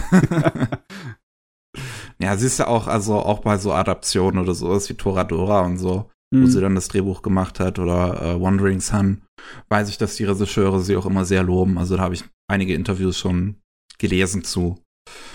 Ähm, dass ihre Drehbücher halt wirklich auch sehr gut geschrieben sein sollen. Mhm. Und ja, Macquarie ist dann halt endlich, durfte mal selber Regie führen, selber äh, Hand anlegen. Mit noch Unterstützung von Tatsuyuki Nagai, der äh, normalerweise auch sonst halt die Regie führt für Sachen, die sie halt geschrieben hat. Also ja, er hat ja, ja Regie mhm. geführt bei Toradora, bei Mobile Suit Gundam, Iron Blooded Orphans, bei Anthem of the Heart, bei Anohana. Mm, mm. Ja. Also der kennt sich so mit, mit dem Zeugs aus, auch mit dem, was äh, Mario da gelegentlich macht, ne? Also genau. mit dem Stil. Und es ist auch gut, dass der dir unter die Arme kreist, weil wenn du einfach so gesagt bekommst, ja, jetzt machst du mal Regie, dann kann das ja nichts werden, ne? Ja, das könnte wehtun. Ja. Äh Und ja, es ist gut, der Film. Es also, das auf jeden Fall. Mhm. Ähm, ich ich würde mir fast schon wünschen, dass ich ihn mehr mag, aber letzten Endes mag ich ihn schon ganz gerne. Aber ich finde ihn jetzt auch nicht so speziell. Er hat so seine Ups und Downs. Mhm. Es geht um ein Volk an, ich weiß gar nicht mehr, wie die genannt werden hier. Warte, hier, hier, hier steht's. Jopf. Jopf? I don't know. Manche Sachen in diesem Ding haben komische Namen. Ähm, und die können sehr, sehr lange leben. Die sind alle blond, die sind alle Weber. So, was die weben, das soll so richtig, richtig besonders und geil sein. Und äh, die können irgendwie mit äh, den, den Sachen, die sie weben, da haben die so spezielle Codes fast schon, die sie dann da reinweben können. Und dann können sie damit so, so Sachen quasi verschriftlichen und teilweise die Zukunft vorhersagen oder sich ah. teilweise irgendwelche besonderen äh, äh, äh, ja, ja, fast schon wie, wie, wie so, so, so Zaubersteine sich quasi so Buffs geben, sozusagen. Mm. Und ähm, die sind ein friedlebendes Volk, so. Die haben halt keinerlei Waffen oder Militär oder sonst irgendwas, sondern die machen halt einfach gerne ihr Ding. Die haben so gewisse Traditionen, die dürfen zum Beispiel ähm, sehr lange keine Kinder bekommen. Ähm, und dann passiert's, dass ein äh, naheliegendes Königreich ähm, die angreift, weil der König davon äh, möchte, dass sein Sohn, also der Prinz, ähm, mit einer davon ein Kind zeugt, in der Hoffnung, dass dieses Kind dann selber ein halt ein sehr, sehr langes Leben hat. Also halt sehr, sehr lange lebt, um dann sehr, sehr lange dieses Königreich zu verwal verwalten zu können. Ja, ich meine, macht ja eigentlich ganz Sinn, ne? So ein Wunsch. Aber dazu musst du da Krieg führen? Anscheinend ja. Weil die halt, äh, weil, weil die Iop eigentlich keinen Bock halt drauf haben, so. Und, ähm, ja, die, die greifen dann halt an so und entführen viele von denen, bringen einige um und entfü entführen halt vor allem die Königin von dem Reich, die dann halt äh, äh, die ja angezwungene Verlobte von dem Prinzen dieses anderen Königreichs wird. Und unter diesen ganzen Figuren ist auch ein Mädel namens Maquia. Und die ist ja ein bisschen schusselig, ist noch nicht unbedingt die beste in dem, was sie macht. Sie ist noch relativ jung, also sie ist auch gerade mal 16. Und ähm, während dieses Angriffs ist sie äh, in, in, in so einem einzelnen Raum irgendwie gerade, weil sie sich so ein bisschen ausgeheult hat.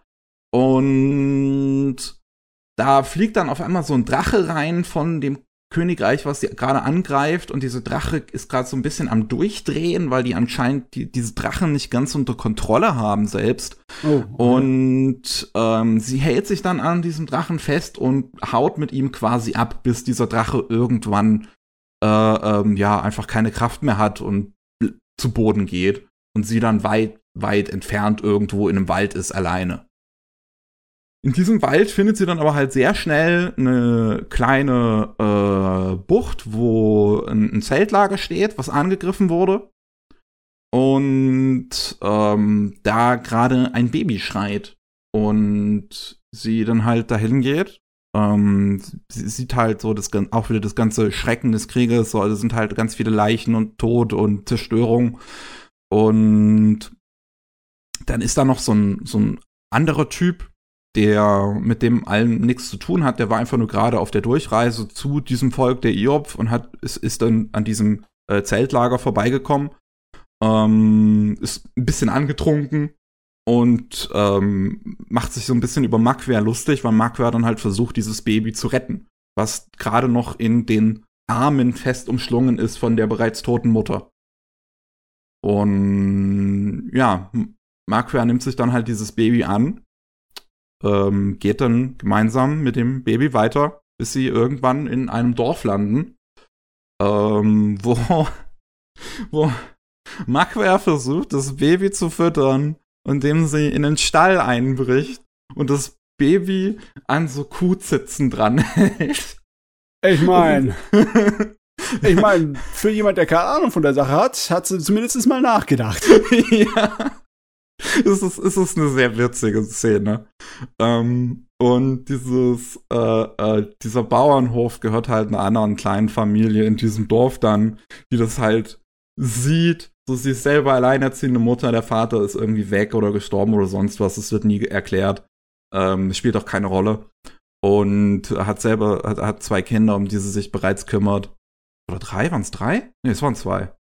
Ähm, und ja, de, äh, äh die, die ist dann sehr gerührt davon und weiß, dass äh, Makwer so ein Iob ist. Die sind anscheinend im Rest der Welt so als, als Person sehr verabscheut. Also die Leute zahlen sehr viel Geld für deren äh, Weberei, aber mögen anscheinend die Iob selbst nicht. Und deswegen hilft sie dann Makwer auch. Also die, die ziehen dann gemeinsam dieses Kind groß und, und sie färbt die Haare von Makwer, damit dieses, damit dieses einzigartige Blond, was dieses Volk hat, nicht auffällt. Und die dann halt so gemeinsam die ersten paar Jahre so verbringen. Bis Makwer irgendwann weiterzieht, weil sie letzten Endes immer wieder irgendwie gefunden wird. Und ähm, ist so eine Reise letzt, ist, wo sie von Dorf zu Dorf zieht, Stadt zu Stadt, um mhm. irgendwie äh, sich durchs Leben zu schlagen und dabei dieses Kind, was sie gefunden hat, großzuziehen. Ja. Es ist, also ich mag diese Thematik wirklich gerne. Also äh, dieses, dieses so so eine einzelnes Elternteil, was ein Kind großzieht, irgendwie gibt's ja schon einige Anime zu. Ja. So äh, Usagi Drop oder sowas. Und das mag ich immer wieder ganz gerne. Und gerade hier, weil Makwer selber ist ja erst 16 Jahre alt und dann gehört sie noch zu diesem Volk, was sehr, sehr langsam altert und wirkt halt noch quasi wie ein, also wie ist sie eigentlich noch ein Kind so, wenn, wenn sie dieses Baby findet und versucht, das irgendwie ganz verzweifelt aus, aufzuziehen. Und während dann ihr Kind, ein normaler Mensch, es ein normaler Mensch ist, den sie Ariel nennt, während der immer erwachsener und größer wird, ändert sie sich gar nicht.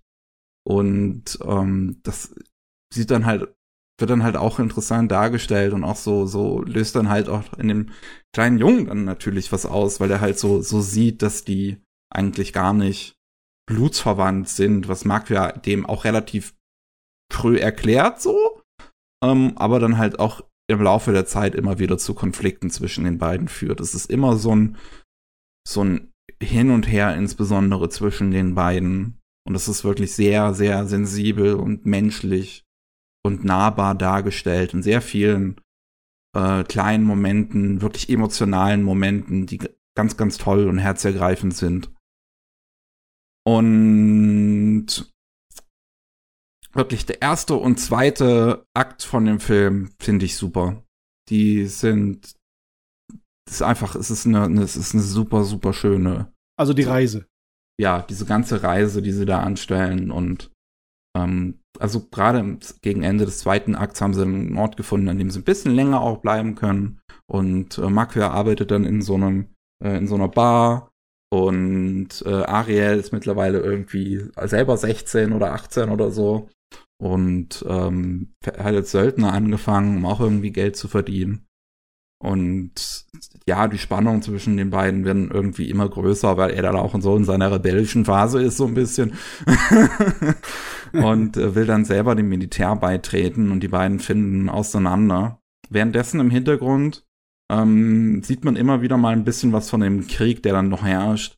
Ähm, es, es, es gibt so eine kleine Gruppe an den Iob, die entkommen sind bei dem Angriff äh, und jetzt so ihre eigene Sekte fast schon gegründet haben, die ähm, um, um jeden Preis versuchen, ihre Königin aus diesem Schloss zu befreien, in dem sie gegen ihren Willen ja gefangen gehalten wird und mittlerweile ein Kind gezeugt hat. Ähm, und ja, versuchen es halt immer wieder irgendwie mit irgendwelchen äh, Anschlägen und sonst was auf diese, auf, auf, auf diese Burg und, und auf die, auf den Prinzen und den König. Ähm, das passiert dann relativ erstmal im Hintergrund für den ersten und zweiten Akt. Und der dritte Akt ist, wo das alles so ein bisschen versucht wird, zusammen zu, zu, zu, zu kriegen, so ein bisschen. Und von dem bin ich ehrlich gesagt dann kein so ein Fan. Der hat mich sehr ähm, kalt gelassen. Diese ganze Kriegsgeschichte, die dann nur noch eine große Rolle spielt. Ich meine, ja, es hört sich wirklich so an, so von wegen, oh, was machen wir jetzt? Wir brauchen ja irgendein Ende. Ist ja ein Film, der muss ja irgendwie zu Ende gehen. Ja, es findet dann halt ein großer Angriff statt auf, auf dieses äh, Königreich, wo die äh, Königin der Iopf gefangen gehalten wird. Ähm, und die selber, die, diese, diese Königin Layla heißt, die will eigentlich nur noch ihr Kind sehen, weil die wird im, im Schloss verweigert, dass sie ihr eigenes Kind sehen darf. Und hat dann selber so, so, so einen internalen Konflikt und will eigentlich nicht mitgehen mit den Angreifern im ersten Moment, geht dann aber irgendwie mit Makwer mit. Makwer hat sich irgendwie mit den Angreifern, also mit, mit, mit den Angreifern und dieser fast schon Sekte zusammengetan, deren Herrscher auch nur noch komplett durchgeknallt ist. Und der Protagonist äh, und, und Ariel währenddessen, so Makwers Sohn, ist, ist Teil äh, der Armee von dem Königreich, was die Layla gefangen hält. Und dann stehen sich halt Makwer und Ariel auf dem Schlachtfeld gegenüber für einen kurzen Moment. Und, und kämpfen, und, und, und weil sie auf unterschiedlichen Seiten dann stehen, letzten Endes. Und, und es ist alles ein großes Hin und Her und Durcheinander und irgendwie viele Figuren, die für eine lange Zeit eigentlich keine Rolle gespielt haben, spielen plötzlich eine. Und diese Figuren sind auch einfach nicht so interessant, weil man mit denen auch keine große Bindung oder sowas hat. Mhm. Dieser Krim, der Anführer von der Sekte, ist halt einfach nur durchgeknallt. Äh, die Königin, Layla, ist ja, die ist halt einfach nur verzweifelt den ganzen Film über. Mhm. Die ist halt die ganze Zeit nur so, oh, ich will mein Kind sehen, ich will mein Kind sehen. Und darf's halt nicht. Und mehr passiert mit ihr dann auch nicht. Ähm, und dass Ariel sich der Armee angeschlossen hat von diesem Königreich, was eigentlich die ganze Zeit die Iobs verfolgt. Und er ist ja von dem Iob großgezogen worden. Hat für mich einfach keinen Sinn ergeben. Hm. Also, das, das, da habe ich die Motivation gar nicht verstanden. Ja, einfach. ich meine, ich kann es nachvollziehen, dass du Rebell bist und halt dann das Gegenteil von dem machst, was deine Mutter von dir will, ne? Aber das heißt nicht unbedingt, dass du der Gruppe beitrittst, die deine Mutter sofort ans Messer liefern würde. Also ja. das ist schon mal ein bisschen extremer. Ja, ne? Ja. Ah, das, äh, das war einfach nur komisch. Da, da ist wieder eine schöne Szene dabei. So, Ariel hat mittlerweile selber eine Freundin, die schwanger ist. Die heißt Dita mit A. Aber in der deutschen Synchro klingt das die ganze Zeit so, als ob die Dieter sagen würden. Deswegen war ich immer ein bisschen verwirrt. ähm, ja, aber es, und, und Makwer findet dann diese Dita, die halt mitten während des Angriffs jetzt gebären muss und dann hilft Makwer quasi der Frau äh, ihres Sohnes beim Gebären und es ist alles so, oh, Lauf des Schicksals ist manchmal ein bisschen komischer. und ja, das, das ist eine schöne Szene, so, definitiv. Ist auch wieder ganz, ganz süß so. Und da sind viele süße Szenen immer noch gegen Ende mal wieder drin. Und so die ganze Animationsqualität von diesem Angriff und was da auch alles passiert, ist super. Mhm. Der Film sieht super aus. Vor allem die Hintergründe von dem Ding sind atemberaubend. Das, der hat unfassbar schöne Hintergründe. Ich sehe es gerade in den ganzen Bilderchen. Sehr schöne Sachen. Und ja, ja aber da, ich weiß einfach nicht. So bei diesem dritten Akt dachte ich mir die ganze Zeit so, warum? So. Ja. Ich, ich fand ihn jetzt nicht schlecht. Das war einfach nur alles so ein bisschen drüber. Das hat nicht so richtig in den Rest des Films gepasst, den ich bisher gesehen hatte. Ja, vom Zuhören habe ich auch so das Gefühl, ne? Ich meine, wenn du die Hauptthemen da drin von, äh, ja, ist eigentlich gro großteils Muttertum, ne? Ja. Ne? Kinder und äh, die Mütter und alles. Das ist das Hauptthema. Ja. Und dann passt es ja relativ gut dazu, die lange Reise mit dem Erwachsenwerden und mit dem Dazulernen und wie es dann am Ende halt sich schließen könnte, der Kreis. Aber dann das Außenrum wirkt einfach dann irgendwie nur ein bisschen störend, ne? Es ist, als würde die Bühne einfach auf einmal eine Rolle spielen in, der- in der Geschichte. Und das, ja, das kann ich nachvollziehen, dass das ein Ja. kleines bisschen schwächer ist. Absolut. Ähm, aber im Endeffekt hat er mir immer noch wirklich schön gefallen und es hat auch, es hat einen unglaublich tollen Epilog. Also diese, die letzte Szene des Films hat mich einfach nur so zutiefst zu Tränen gerührt. Also in der habe ich dann wirklich geweint.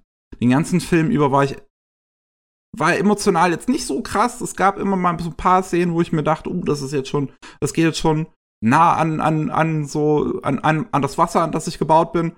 Mhm. Aber am Ende hat's mich komplett gekriegt. Ah, Das ja. ist ein wunderschöner Epilog. Also der ist so, mh. ja. oh. Letzten Endes, ich bin nicht enttäuscht. Es ist ein bisschen unter meinen Erwartungen, aber das ist auch fair, weil meine Erwartungen waren nun mal sehr hoch. ähm, von daher kann man sich definitiv mal angucken. Also gerade für den ersten und zweiten Akt und, das, und den Epilog lohnt es sich vollkommen. Äh, für die tollen Hintergründe und die Zeichnungen und Animationen, die da drin zu sehen ist. Es ist ein sehr schöner Film, der in vielen Momenten sehr nahe geht. Halt ziemlich schwächelt so gegen Ende, aber mit seiner letzten Szene dann noch mal vieles rumreißt. Gut, das ist schon mal eine schöne Umfassung hier. Ja. Dann machen wir an der Stelle eine kurze Pause und wir hören uns gleich wieder. Jo, bis gleich. Willkommen zurück beim 175. Anime Slam Podcast. Und ja, nachdem wir bisher zum größten Teil eigentlich Enttäuschungen hatten, bis auf Macquarie, Ja. bin ich jetzt mal gespannt, was Matze jetzt noch so zu berichten hat. Ich meine, du weißt, wie das ist, ne? So Enttäuschungen, die rufen nicht unbedingt bis viel Abenteuerlust in einem hervor, ne? ich bin dann auch so, hab mir gedacht, ach, ich könnte ja mal zurückgehen in die Verga Vergangenheit, ne? Und hab ganz kurz äh, bei Tenchi Muyo ein bisschen angefangen, Oh. wieder zu gucken. Okay. Nicht bei der Original OVA, weil die kenne ich ja zu Genüge und die liebe ich auch, sondern bei den Fernsehserien. Die hab ich bisher verschmäht, weil der Tenchi Muyo so ein komisches Universum aufgezogen hat in den 90ern. Das wurde ja ziemlich groß und hatte mehrere unterschiedliche Varianten und äh, Serien dazu gehabt. Und die Fernsehserien zu Tenchi Muyo sind immer Alternativversionen zu der Originalgeschichte gewesen. Hm.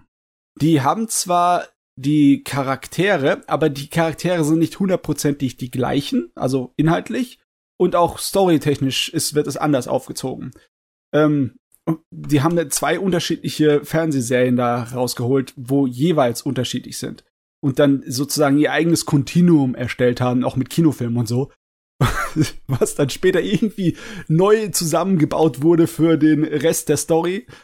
Und also es ist, es ist wild. Und da gab es auch so Ableger, wie zum Beispiel Tenchi Muyo GXP, wo die Galaxy Police sozusagen eine Hauptrolle spielt.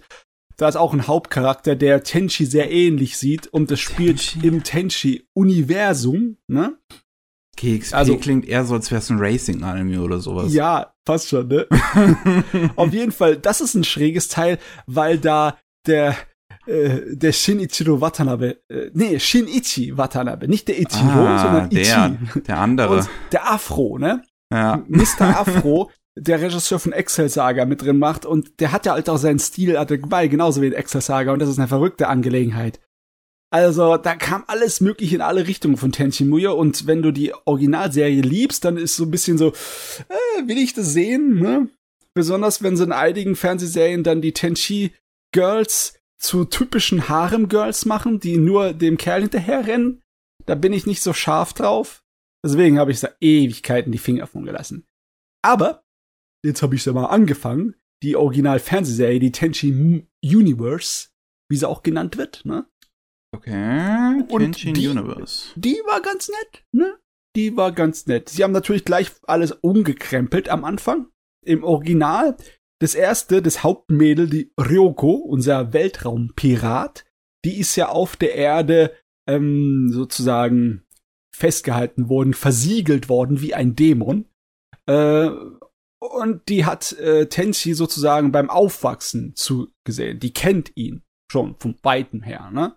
Und wo dann halt sie aus Versehen freilässt, ne? Und der, der Spaß dann losgeht und der Teufel los ist, dann äh, hat die schon von Anfang an eine gewisse Beziehung zu ihm. Zumindestens, naja, auf, auf, auf eine gewisse Weise kennt die zumindestens. Aber in der Fernsehserie ist es ganz anders gemacht. In der Fernsehserie hat sie einfach nur einen über den Durst getrunken, einen riesen Kater und wird dann von, einem, von einer Polizistin im Weltraum abgefangen und dann stürzen die zusammen auf die Erde, weil die Polizistin ist auch eine der Hauptcharaktere, ist die Mihoshi. Die ist tollpatschig ohne Ende, die ist ein bisschen dämlich. Und Okay. ja, ähm, die hat einfach nur einen Spaß daran, unseren Tenchi sich zu schnappen und zu ärgern. Und also, also es wirkt ein kleines bisschen dann so grundlos. Äh, sie, die Leute, die Macher versuchen es dann irgendwie aus ihrem, äh, aus ihrer Persönlichkeit so die, die Gründe rauszuziehen, ne? Weil sie einfach so, so, so, so eine Art von Pirat halt ist, ne? Wenn sie etwas sieht, was ihr gefällt, dann will sie es haben. Und dann macht sie jeden Unsinn, um es zu kriegen, ne? auch wenn sie es nicht wirklich braucht, auch, auch wenn sie nicht wirklich verschossen ist in Tenchi, sie hat es einfach nur so in den Sinn gekommen.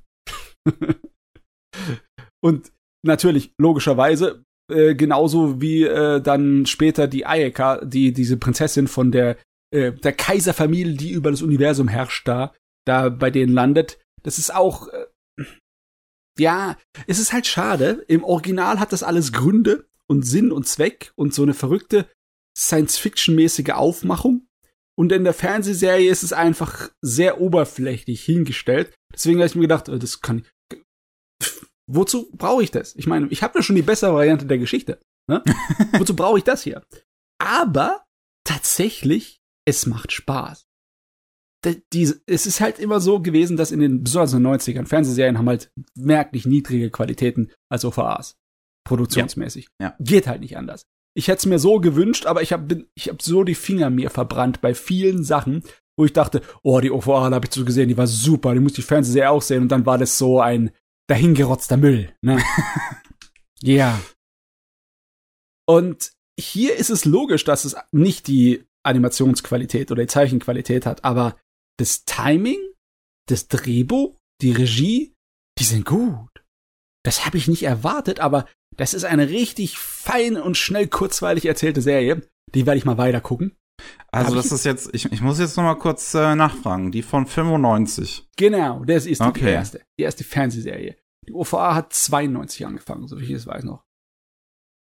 Alles klar. Ja, aber sogar eine Magical Girl Serie, okay. Ja, das Ding ist riesig groß geworden. Und wenn du das ganze Universum bis heute irgendwie auf so einem Plan nachzeichnen würdest, hättest du ein Riesendiagramm. Unnötigerweise. Komplexer als Gundam. Ich, also, so schlimm wie Gundam ist es vielleicht noch nicht, aber ich, ich habe halt auch den Kram geliebt, weil es einfach ähm, so viel Science-Fiction-Zeugs da drin ist. Ne? Es ist Science-Fiction auf die Art und Weise, wo halt die Technologie so hochentwickelt ist, dass sie wie Magie ist. Ne? Die, die haben Raumschiffe, die äh, kaiserliche Familie, die das Universum beherrscht, ne? die sind äh, angetrieben von alten Bäumen.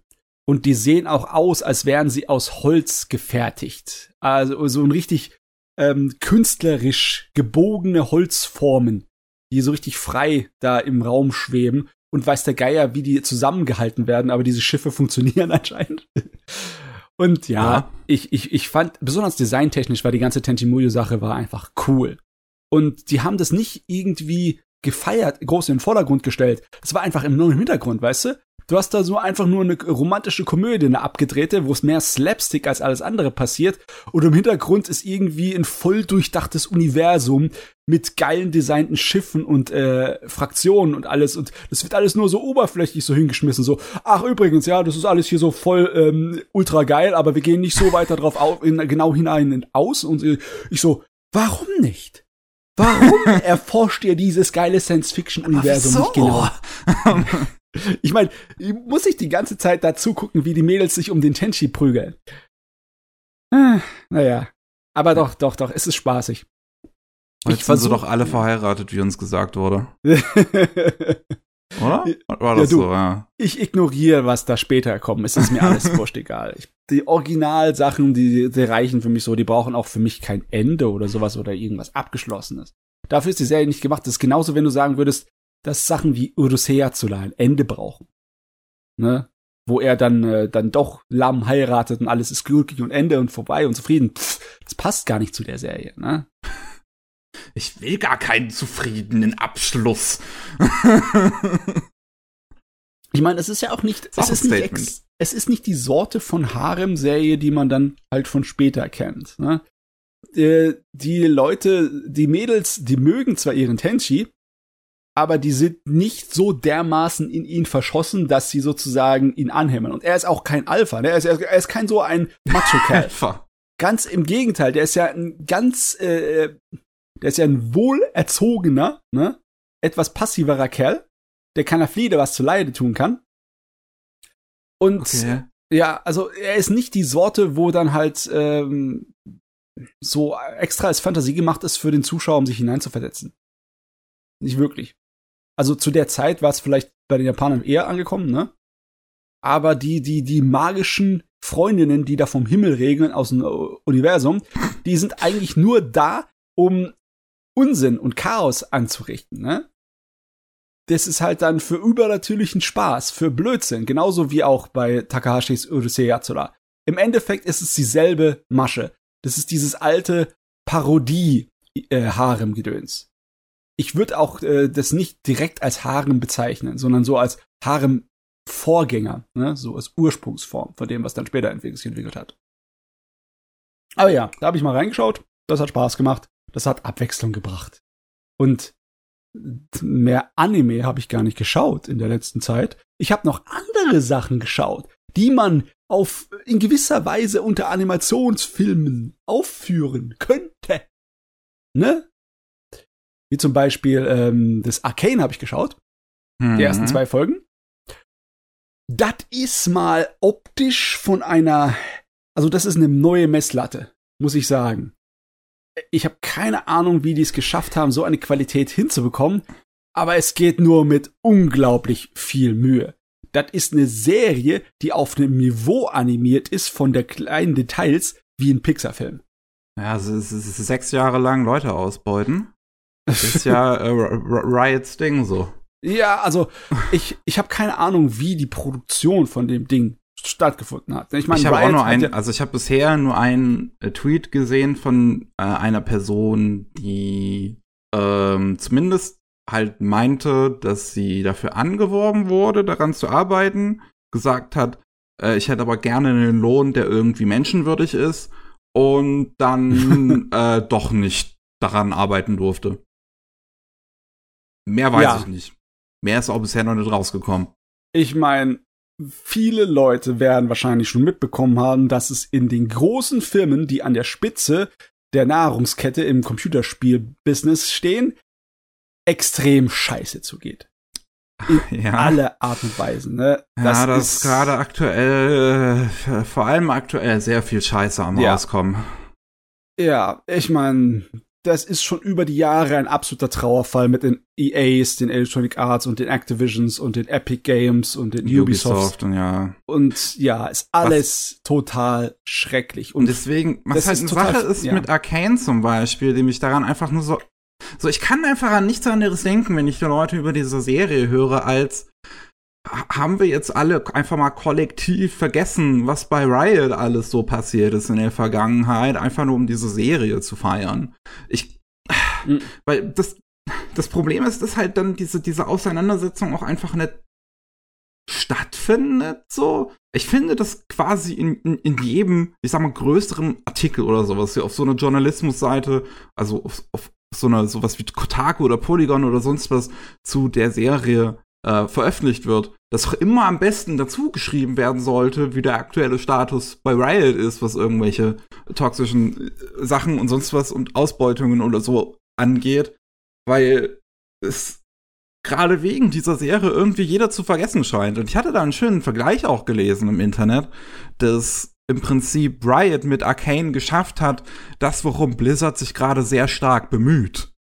Dass halt hm, Leute ab, äh, nicht dran ablenken. denken, was da so hinter den Kulissen passiert. Ja, aber jetzt folgende Sache, da habe ich noch nicht genau reingeguckt. Ist das intern bei von Riot produziert worden? Das Ding? Soweit ich weiß, tatsächlich ja, über sechs Jahre lang. Dann ist es natürlich eine andere Sache, ne? Das ist natürlich, Uiuiuiui. Weißt du, wenn das jetzt ähm, halt produziert wurde von einem talentierten Team, das halt angeheuert wurde von Riot, dann wäre das wohl eine andere Sache. Aber wenn es ein internes Projekt ist, ne, dann ist das echt schade drum um die hohe Qualität der Serie. Weil das ist es ja, weil ich will, ich, ich will das auch niemanden abstreiten, die die ja. Serie mögen oder so. Absolut nicht. Weil die scheint ja wirklich was zu haben. Ich werde sie mir wahrscheinlich nicht angucken, weil es mich halt wirklich einfach nicht interessiert. Okay, ähm, ja, klar. Aber ich möchte das auch niemanden abstreiten. Ich find's halt nur einfach fragwürdig so.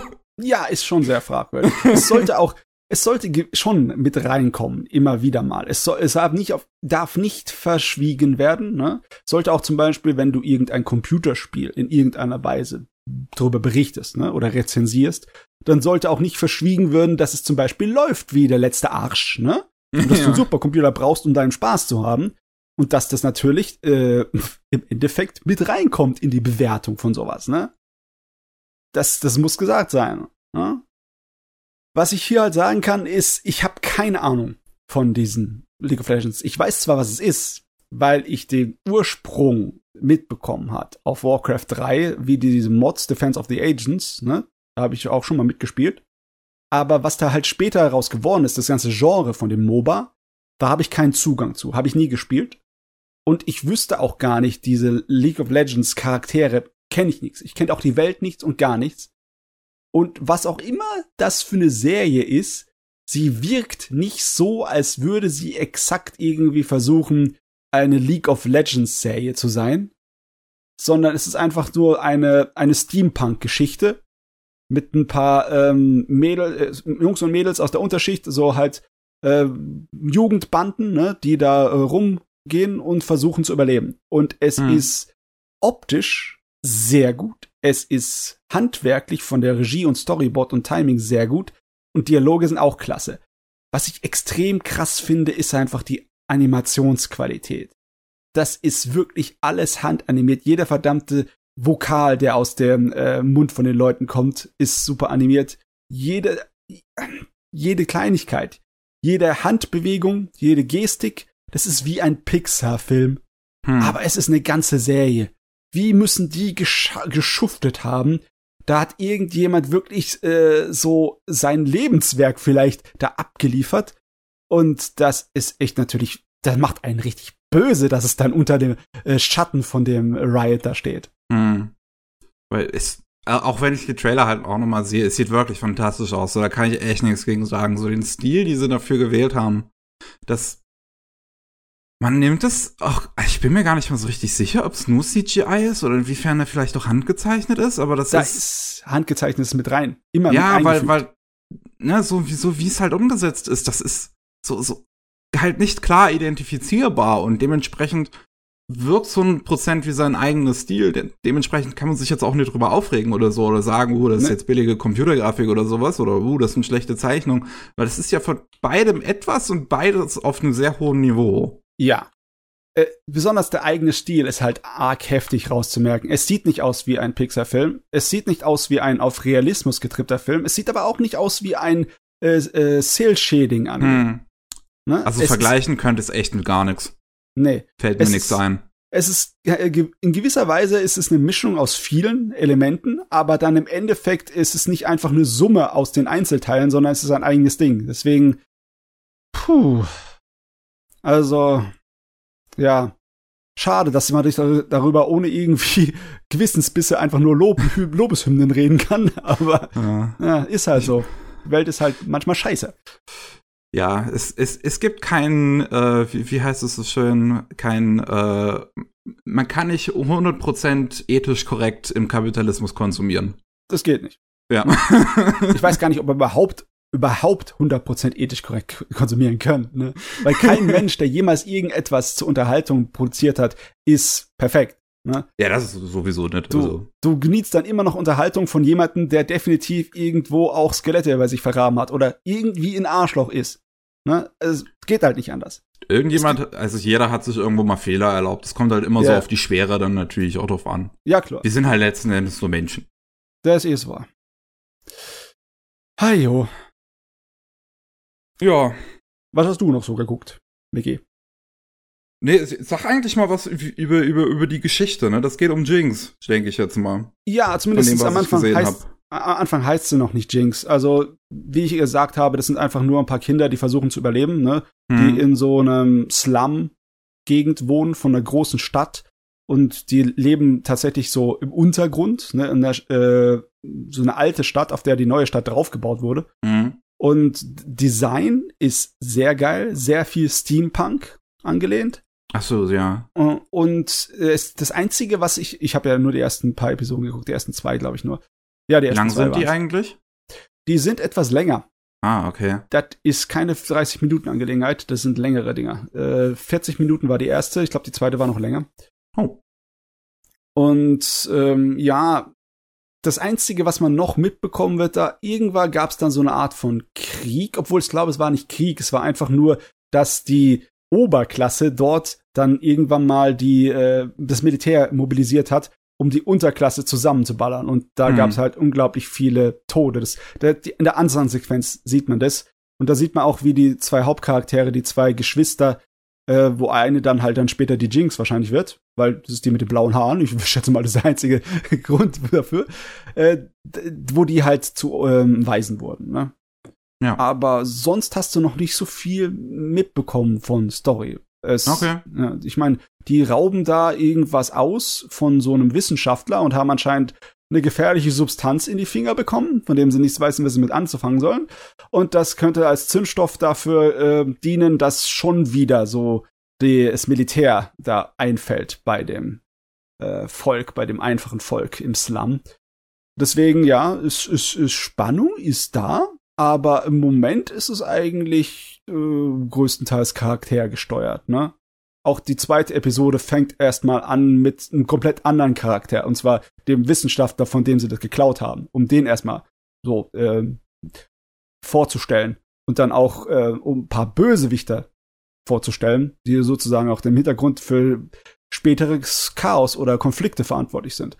Und ich habe keine Ahnung, in welcher Art und Weise das mit dem Spiel zusammenhängen könnte oder sollte, oder ob sie da einfach ihre gesamte Lore und Backstory dann sich selber hier aus den Fingern saugen und zusammenbauen.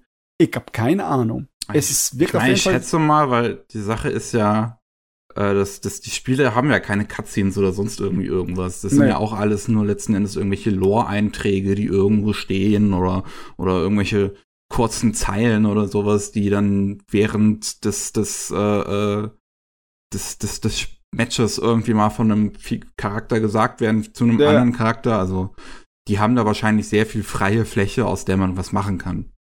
Es spielt auf jeden Fall zeitlich früher, weil logischerweise äh, das Mädel, das Jinx wird, ist jetzt nur so ein kleiner Fuzzi, ne? So ein Zwerg. So ein Zwerg. Ne? Noch nicht Jinx genug. Nee, noch nicht Jinx genug. Sie wird auch noch nicht Jinx genannt. Deswegen, ja. Also inhaltlich interessant, aber halt ohne große Aussagekraft. Ist halt einfach nur ein Abenteuer. Ein Steampunk-Abenteuer. Fertig. Adventure! Yes. Okay. Jo, ähm, ich habe äh, noch eine Sache gesehen. Auch wieder ein bisschen älter. Ich war 2005 oder 2006. Lass mich kurz nochmal nachgucken. 2005. Das heißt Kamichu. Hm. Und. Ah, den, den Titel ah. kenne ich. den Titel kenne ich irgendwoher. Ja, das ist eine Serie, die spielt im Japan der 80er. Ähm, und es geht um eine Gruppe an Mädchen, von der eine zu einem Gott geworden ist. Das fängt auch die Serie einfach so an, erste Episode. Mädel und ihre beste Freundin sitzen sich so gegenüber in der Schule, in der Mittagspause. Die eine sagt so, ach ja, ich bin jetzt ein Gott. Und die andere so, okay. Okay. ja. Ähm, und im ersten Moment wirkt das natürlich äh, ne, erstmal ziemlich weird und, und, und witzig. Ähm, und die andere scheint es halt auch nicht ernst zu nehmen, so, aber die Protagonistin meint es schon ernst. ähm, und dann merkt man aber, dass sie, äh, dass da tatsächlich wohl mehr dahinter zu stecken scheint. Es gibt da noch so ein anderes Mädchen, was dann äh, sich unserer, äh, den anderen beiden anschließt, das ist zur Dreiergruppe äh, vollständig macht. Und ähm, die arbeitet an einem Schrein ähm, und merkt halt im Prinzip, dass die Protagonistin zu einer Göttin geworden ist.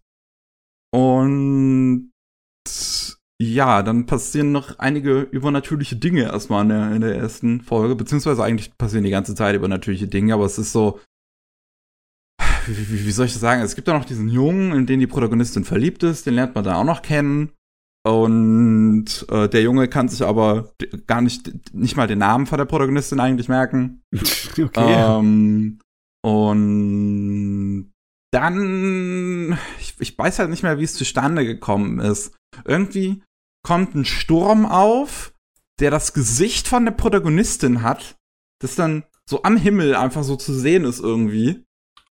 Und man sieht plötzlich so ganz viele übernatürliche kleine Wesen, die überall in diesem kleinen Dorf verteilt sind, in dem das spielt. Das scheint halt irgendeines von den vielen kleinen ähm, äh, japanischen Inseln zu sein, wo das spielt, weil die auch immer zur Schule dann mit dem Boot fahren müssen. Und ähm, dann wird das Ganze gegen Ende der ersten Episode noch ziemlich Ghibli-esque. Wo unsere Protagonistin dann so durch den Himmel schwebt und ihre Haare werden irgendwie immer länger und ähm, der, der Junge, der, der, auf den sie steht, ist irgendwie von diesem Sturm aufgesogen worden und sie springt dann halt deswegen hinterher und dann fliegen die dann so gemeinsam Hand in Hand ganz langsam runter und der Sturm löst sich so langsam auf. Das sieht sehr schön aus. Ähm, und ja, so, so startet die Serie erstmal. Und dann wechselt sie halt immer in so, beziehungsweise also dann wird's halt episodisch und wechselt immer in so drei Modi, die die Serie hat. Der erste Modi ist so sehr langsam, sehr ruhig und atmosphärisch, dass man das Ganze so schön aufsaugen kann, wie in einem Natsume zum Beispiel, also Natsume's mhm. Book of Friends. Und dass man so ein bisschen was von der, von der Götterwelt kennenlernt und diesen ganzen übernatürlichen Wesen und so. Der zweite Modi ist komplett drüber, ist komplett Banane. Ähm, da, da, da, die vierte Episode, die vierte und achte Episode sind diese zweite Modi so komplett. Und es ist so witzig. Vierte Episode ist einfach ein Marsianer, ähm, taucht auf der Erde auf mit einem UFO und unsere Protagonistin wird dann vom japanischen Premierminister gerufen, um mit dem Marsianer zu reden. Und dann wird sie halt mit einem Hubschrauber hm. auch abgeholt aus diesem kleinen Dorf da irgendwo um nirgendwo. Und das sieht einfach so witzig aus, wie da so plötzlich mitgenommen wird von irgendwelchen, von irgendwelchen Männern in Anzügen. Und sie gar nicht weiß, was da so richtig los ist. und ähm, ja, es ist halt in diesem Marsianer und die Göttin kann sich dann halt irgendwie mit dem Marsianer unterhalten, weil die hat so ein Gerät und kann das dann in, in, in das Ohr von unserer Protagonistin stecken. Und die, die erklärt dann so, die Marsianerin, dass ähm, auf dem Mars ist, ist so ein Ding unter, unterwegs gewesen, mit dem sie die ganze Zeit gespielt haben.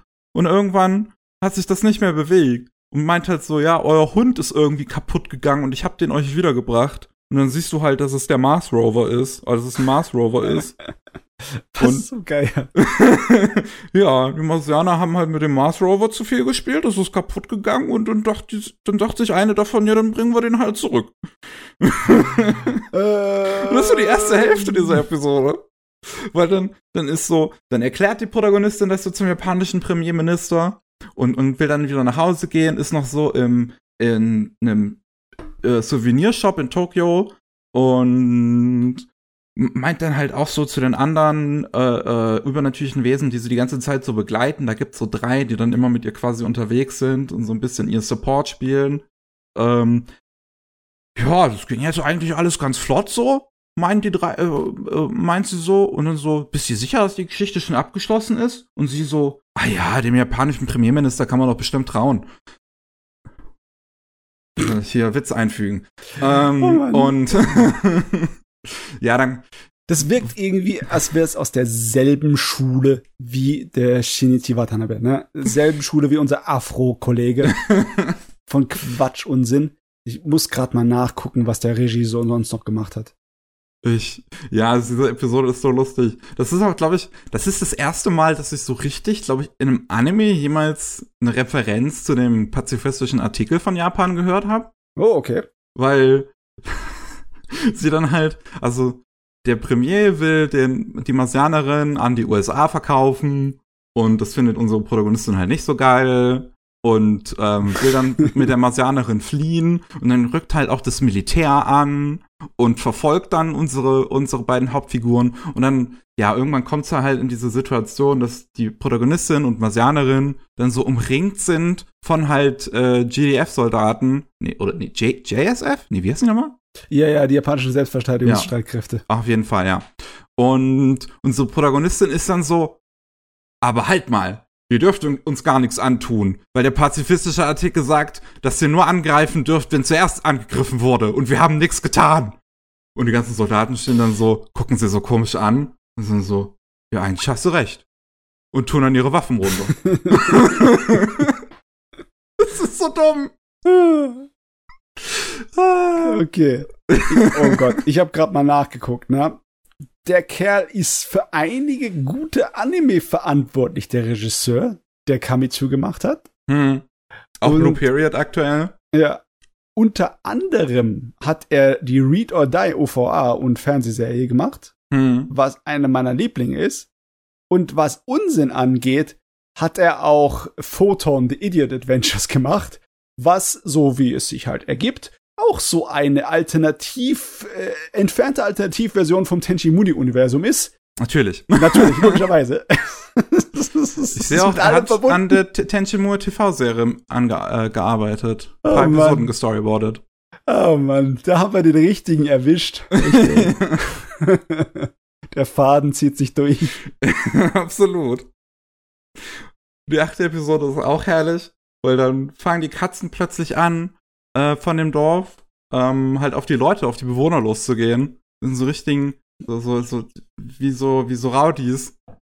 Und, und auch die, die Läden zusammen äh, zu schlagen, so alles kaputt zu machen. Also aller Hitchcock die Vögel, nur Hitchcock die Katzen. Ja, nicht, nicht ganz, weil nicht ganz. auf was es dann hinausläuft, ist, so unsere Protagonistin äh, äh, schleicht sich dann als Katze rein, so verwandelt sich in eine Katze und äh, verfolgt, wo die ganzen Katzen abends so hingehen, weil auch ihre eigene Katze es äh, ähm, jetzt so halb übernatürlich geworden ist, weil in der dritten Episode der Gott äh, der Armut in ihre Katze gestiegen ist und seitdem dort verweilt. Okay. okay. und ähm, ja, auf jeden Fall, unsere, unsere Protagonistin folgt dann die ganzen Katzen und geht dann dahin. Und und ihre eigene Katze so erklärt dann halt, ja, äh, wir Katzen treffen uns jetzt hier abends immer zusammen und äh, unser Anführer hat gesagt, wir dürfen nicht über den, den, den Club hier reden, das ist die oberste Regel. Und fragt dann so, ja, wie heißt denn euer Anführer? Tyler Njörden. aha, aha. Ja, ja. Das ist so dumm. Das ist oh so Mann. witzig. Warum habe ich diesen Anime noch nicht geschaut? ist ja, es hört sich an wie mein Fall. Aber das sind halt auch wirklich, das ist nur so ein Teil in Episoden. Der dritte Modi ist dann so was dazwischen. Das okay. sind dann so, so relativ fast schon moderne Slice of Life Folgen. So, mhm. wo die drei Mädels halt einfach nur irgendeinen Unsinn machen. Ja. Und er hat mir eigentlich relativ gefallen. Ich finde es manchmal ein bisschen zu langsam. Manchmal passiert einfach nicht so viel. Ähm, auch der Unsinn, den dann unsere drei Hauptfiguren manchmal anstellen, ist halt einfach nicht so interessant. Aber es gibt immer mal wieder Episoden, wo ich wirklich überrascht war. So, also gerade diese Nonsens-Episoden sind halt einfach super, die sind mega witzig. diese atmosphärischen Episoden haben manchmal wirklich schöne Momente. Also gerade wenn unsere Protagonistin zum Beispiel zum ersten Mal in die Götterwelt geht, in der zweiten Folge, mhm. das ist sehr, sehr schön anzusehen. Allgemein ist die Serie sehr schön anzusehen. Die ist wirklich fantastisch animiert. Oh. Die ha hat so viel tolles Character Acting drin. Ähm, das sind Leute von einem Brainspace-Team, äh, das, wo die teilweise heute noch bei Brainspace arbeiten und auch für sowas wie To Your Eternity viele äh, Key Animations gemacht haben. Ui, ui. Wirklich starke Dinge. Habe ich das Saga Gaboro mal ein bisschen äh, durchgeguckt. Das sieht, das sieht super aus. Ähm, allgemein, so was man in der Serie sieht, es sind sehr viele schöne Szenen drin. Und ja, also man muss noch dazu sagen, es gibt so quasi zwei Versionen von dem Ding. Äh, einmal zwölf Folgen, nur reine TV-Fassung, einmal 16 Folgen, was dann auf der DVD und Blu-ray-Box released ist. Und man sollte auf jeden Fall die 16-Folgen-Version gucken, ähm, weil okay. dann halt im Prinzip in der TV-Ausstrahlung halt vier Folgen einfach random rausgelassen wurden.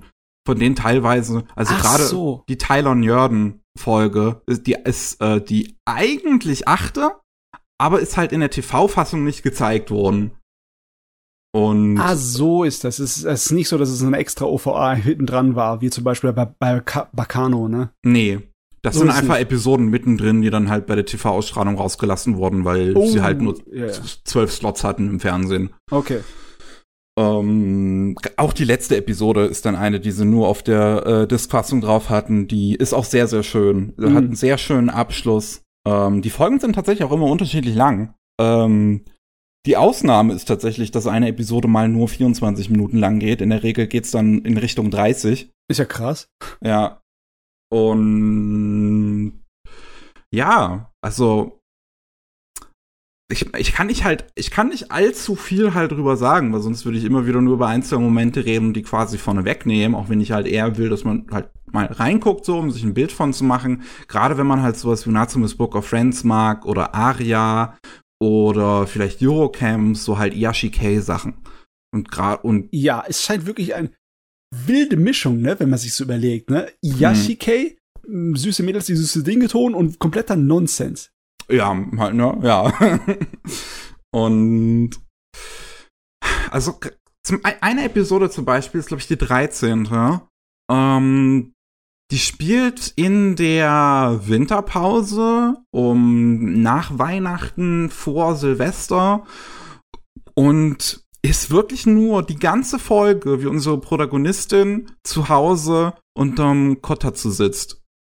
ähm, okay. das, das ist die ganze Episode. Sie sitzt da und es kommt, und mal kommt ihr Bruder vorbei und sie reden irgendwie gemeinsam, machen irgendwas. Mal kommen dann die Eltern, sagen zu, am Anfang so, ey, wir gehen jetzt irgendwie weg. Und am Ende der Episode kommen die Eltern dann halt wieder zurück und die Protagonistin, und die sitzt dann halt immer noch so da und, und, und die Eltern sind so, was, du sitzt immer noch da? Und, aber irgendwie ist es mir halt nicht aufgefallen, so beim Schauen, dass diese ganze Folge eigentlich nur an diesem einen Raum gespielt hat. Oh Mann, das ist spaßig. Das erinnert mich an so Unsinn wie in Lucky Star, ne? Du brauchst nur noch ein Schokohörnchen und dann geht die Sache ab hier. okay. Ich habe Lucky Star nie gesehen. Ja, ähm. ich meine, so experimentell ist Lucky Star nicht, aber die versuchen da auch wenigstens ein bisschen mehr Unsinn, ne? Also, erzähltechnisch. Okay. Also, ja, letzten Endes ich fand's, fand ich Kamichu halt voll in Ordnung. Ich kann sehen, dass man das vielleicht sogar noch halt etwas halt mehr mag, wenn man halt, wie gesagt, auf sowas wie Natsume's Book of Friends oder so abfährt, diese episodischen Dinge, äh, diese, diese, ja, episodischen und langsameren Dinge und sowas, weil halt wirklich, wie gesagt, das war mir manchmal einfach ein bisschen zu langsam.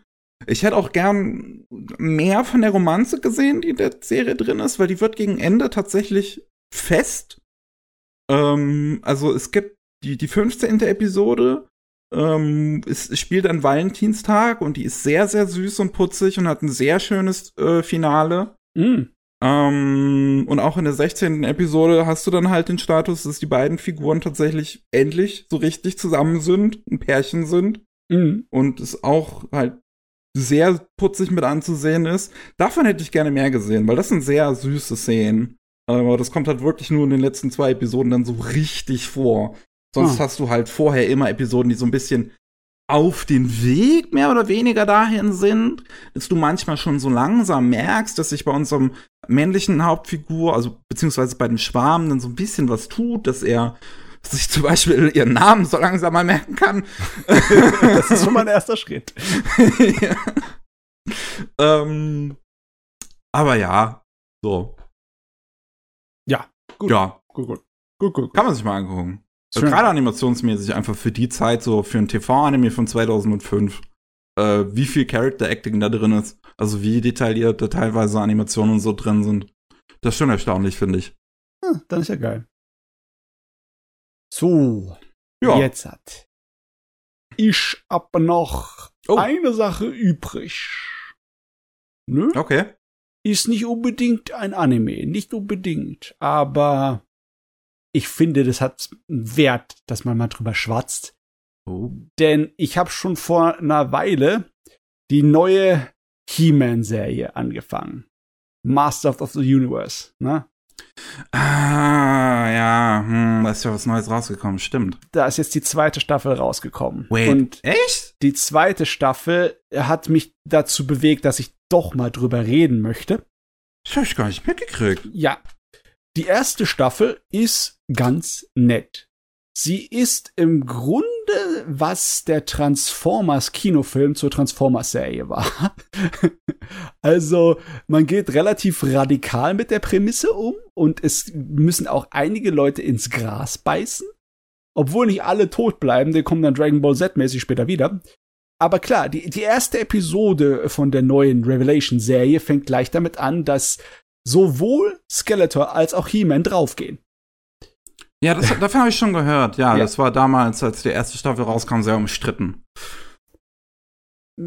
Ja, aber ich, ich finde, äh, im Endeffekt, es war lustig, weil sie was anderes gemacht haben. Sie haben sich dann auch auf andere Charaktere irgendwie fokussiert. Sie haben sich auf die Tila fokussiert, die nur ein. Nebencharakter hm. war, die, die Tochter vom Man at Arms, von dem halt dem Leiter der Armee des Königreichs, ne? Dem großen General. Und ähm, einige Sachen waren einfach relativ billig in der ersten. Ne? Äh, nicht, nicht animationstechnisch, es war eigentlich ein, im Großen und Ganzen gut gezeichnet und gut animiert, aber halt storymäßig, ne? Die Motivation der Leute, ne? Dass zum Beispiel dann die Tila herausfindet, dass der Prinz Adam, der kleine Schwächlige, dass der Wirklichkeit He-Man ist und dass es ihm die ganze Zeit nicht erzählt hat, obwohl sie beste Freunde sind.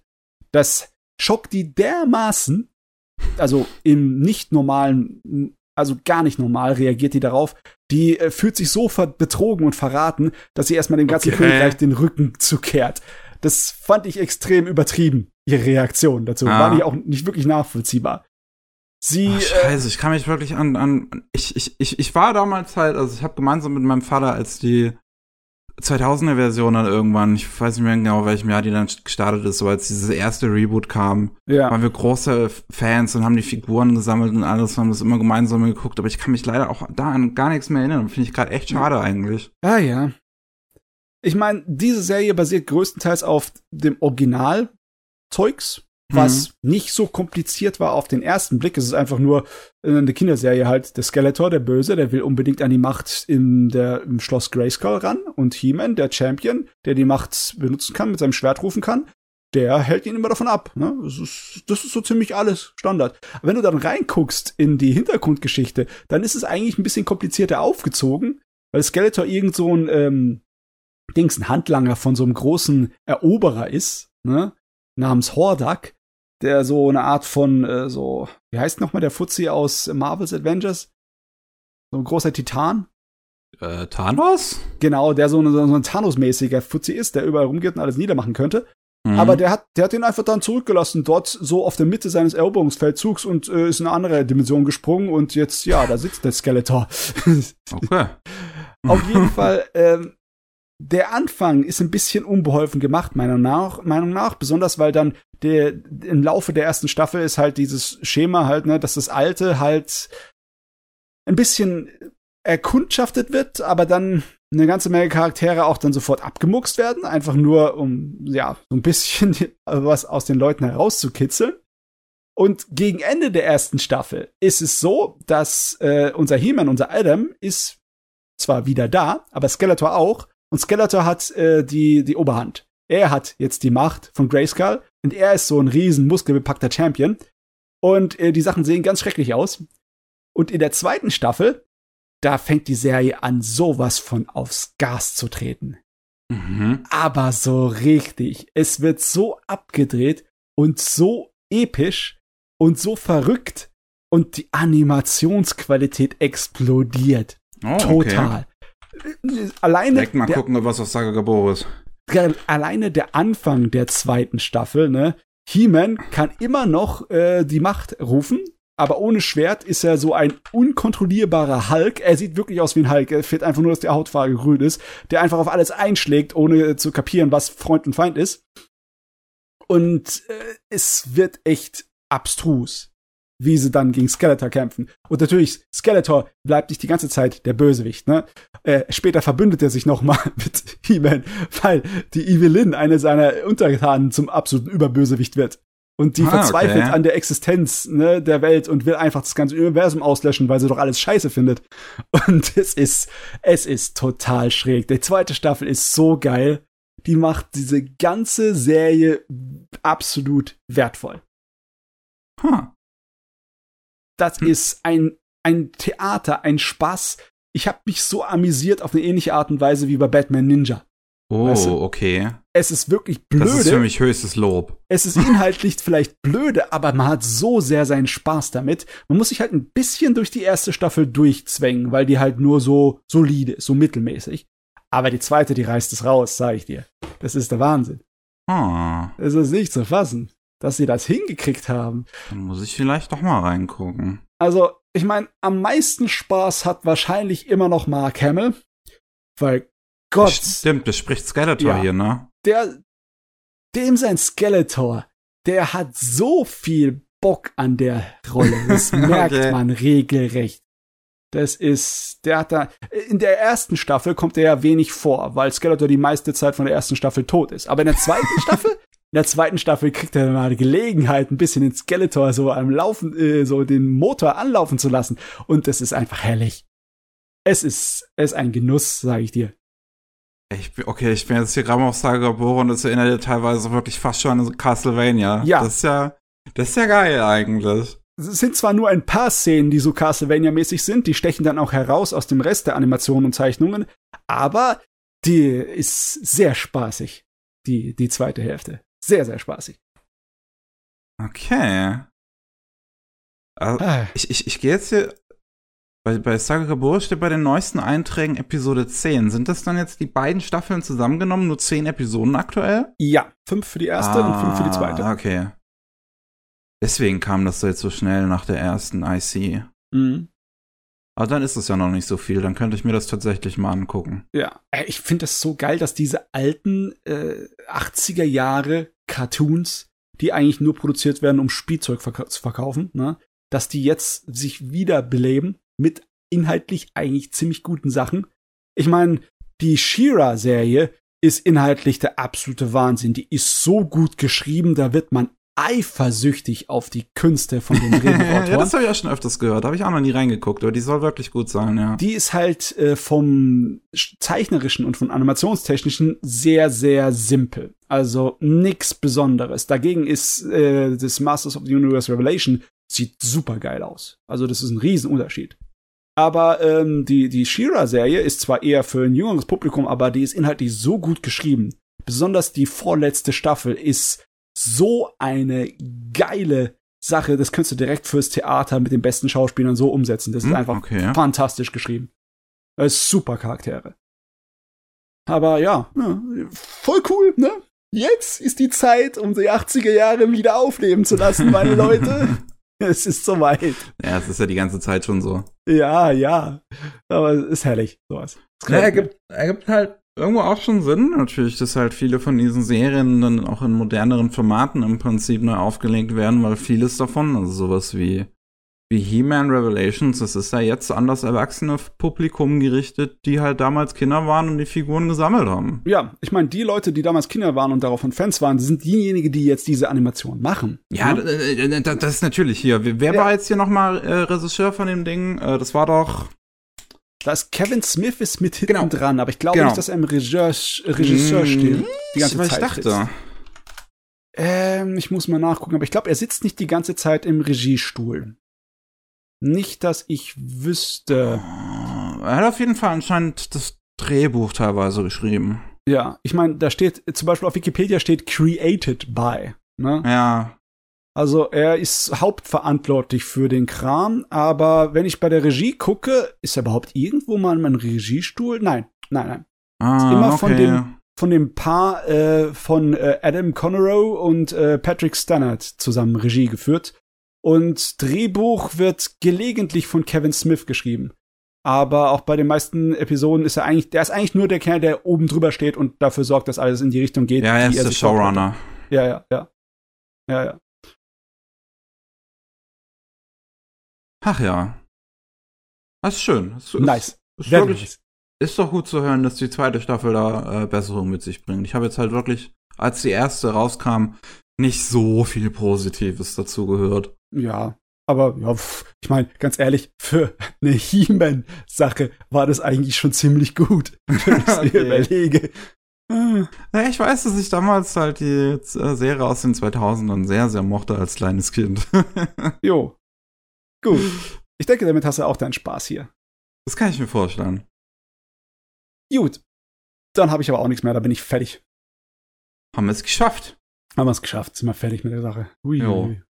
Dann, ich glaube, das ist tatsächlich auch schon der vorletzte Podcast für dieses Jahr, weil wir nehmen heute am ersten Advent auf. Ja, Die nächste Aufnahme wäre dann so am Wochenende vom dritten Advent und dann ist schon Weihnachtspause.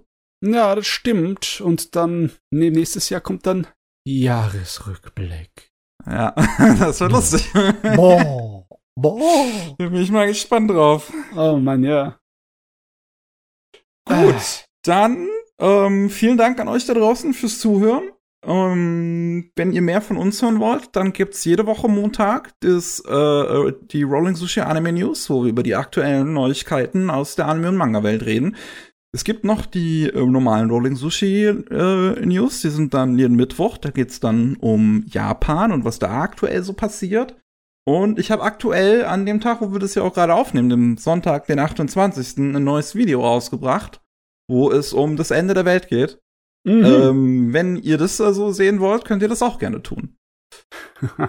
Ich sage, ähm, ja, an der Stelle Tschüss von meiner Seite. Ich schätze mal auch von Matzes Seite. ja, auf Wiederhören. Und ja, bis zum nächsten Mal. Bye.